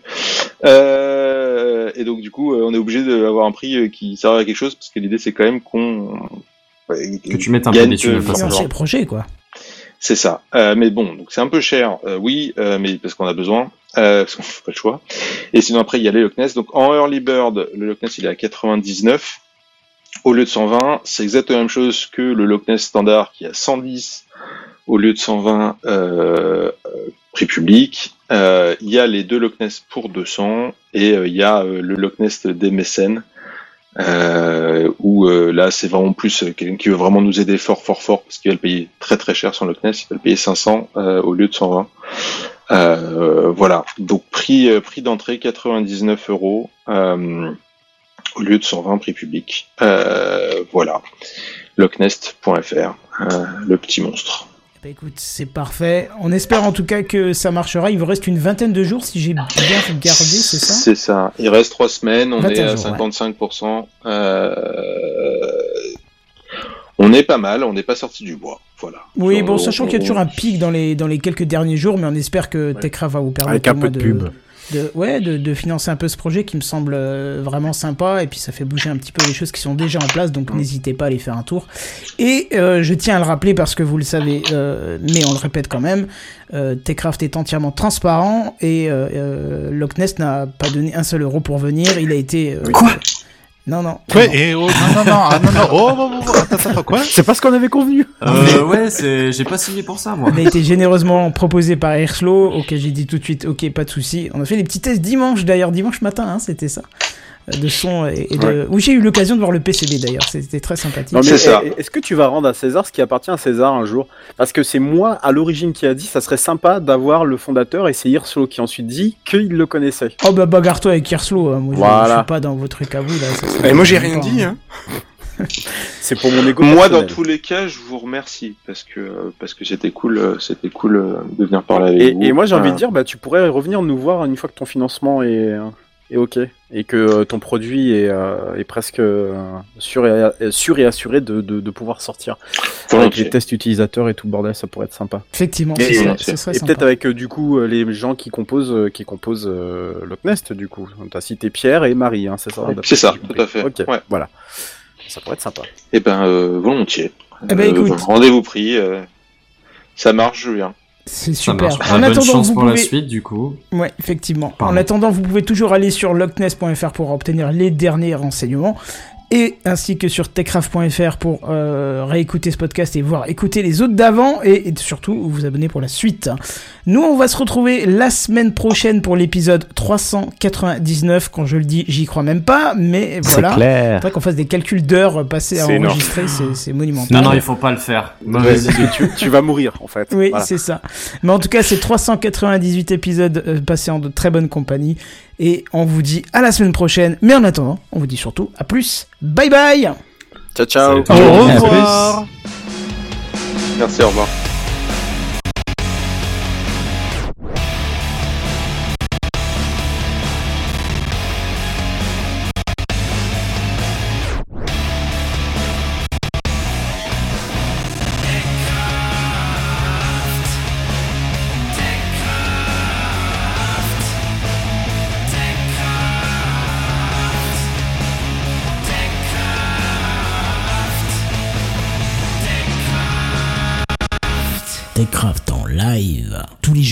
21h.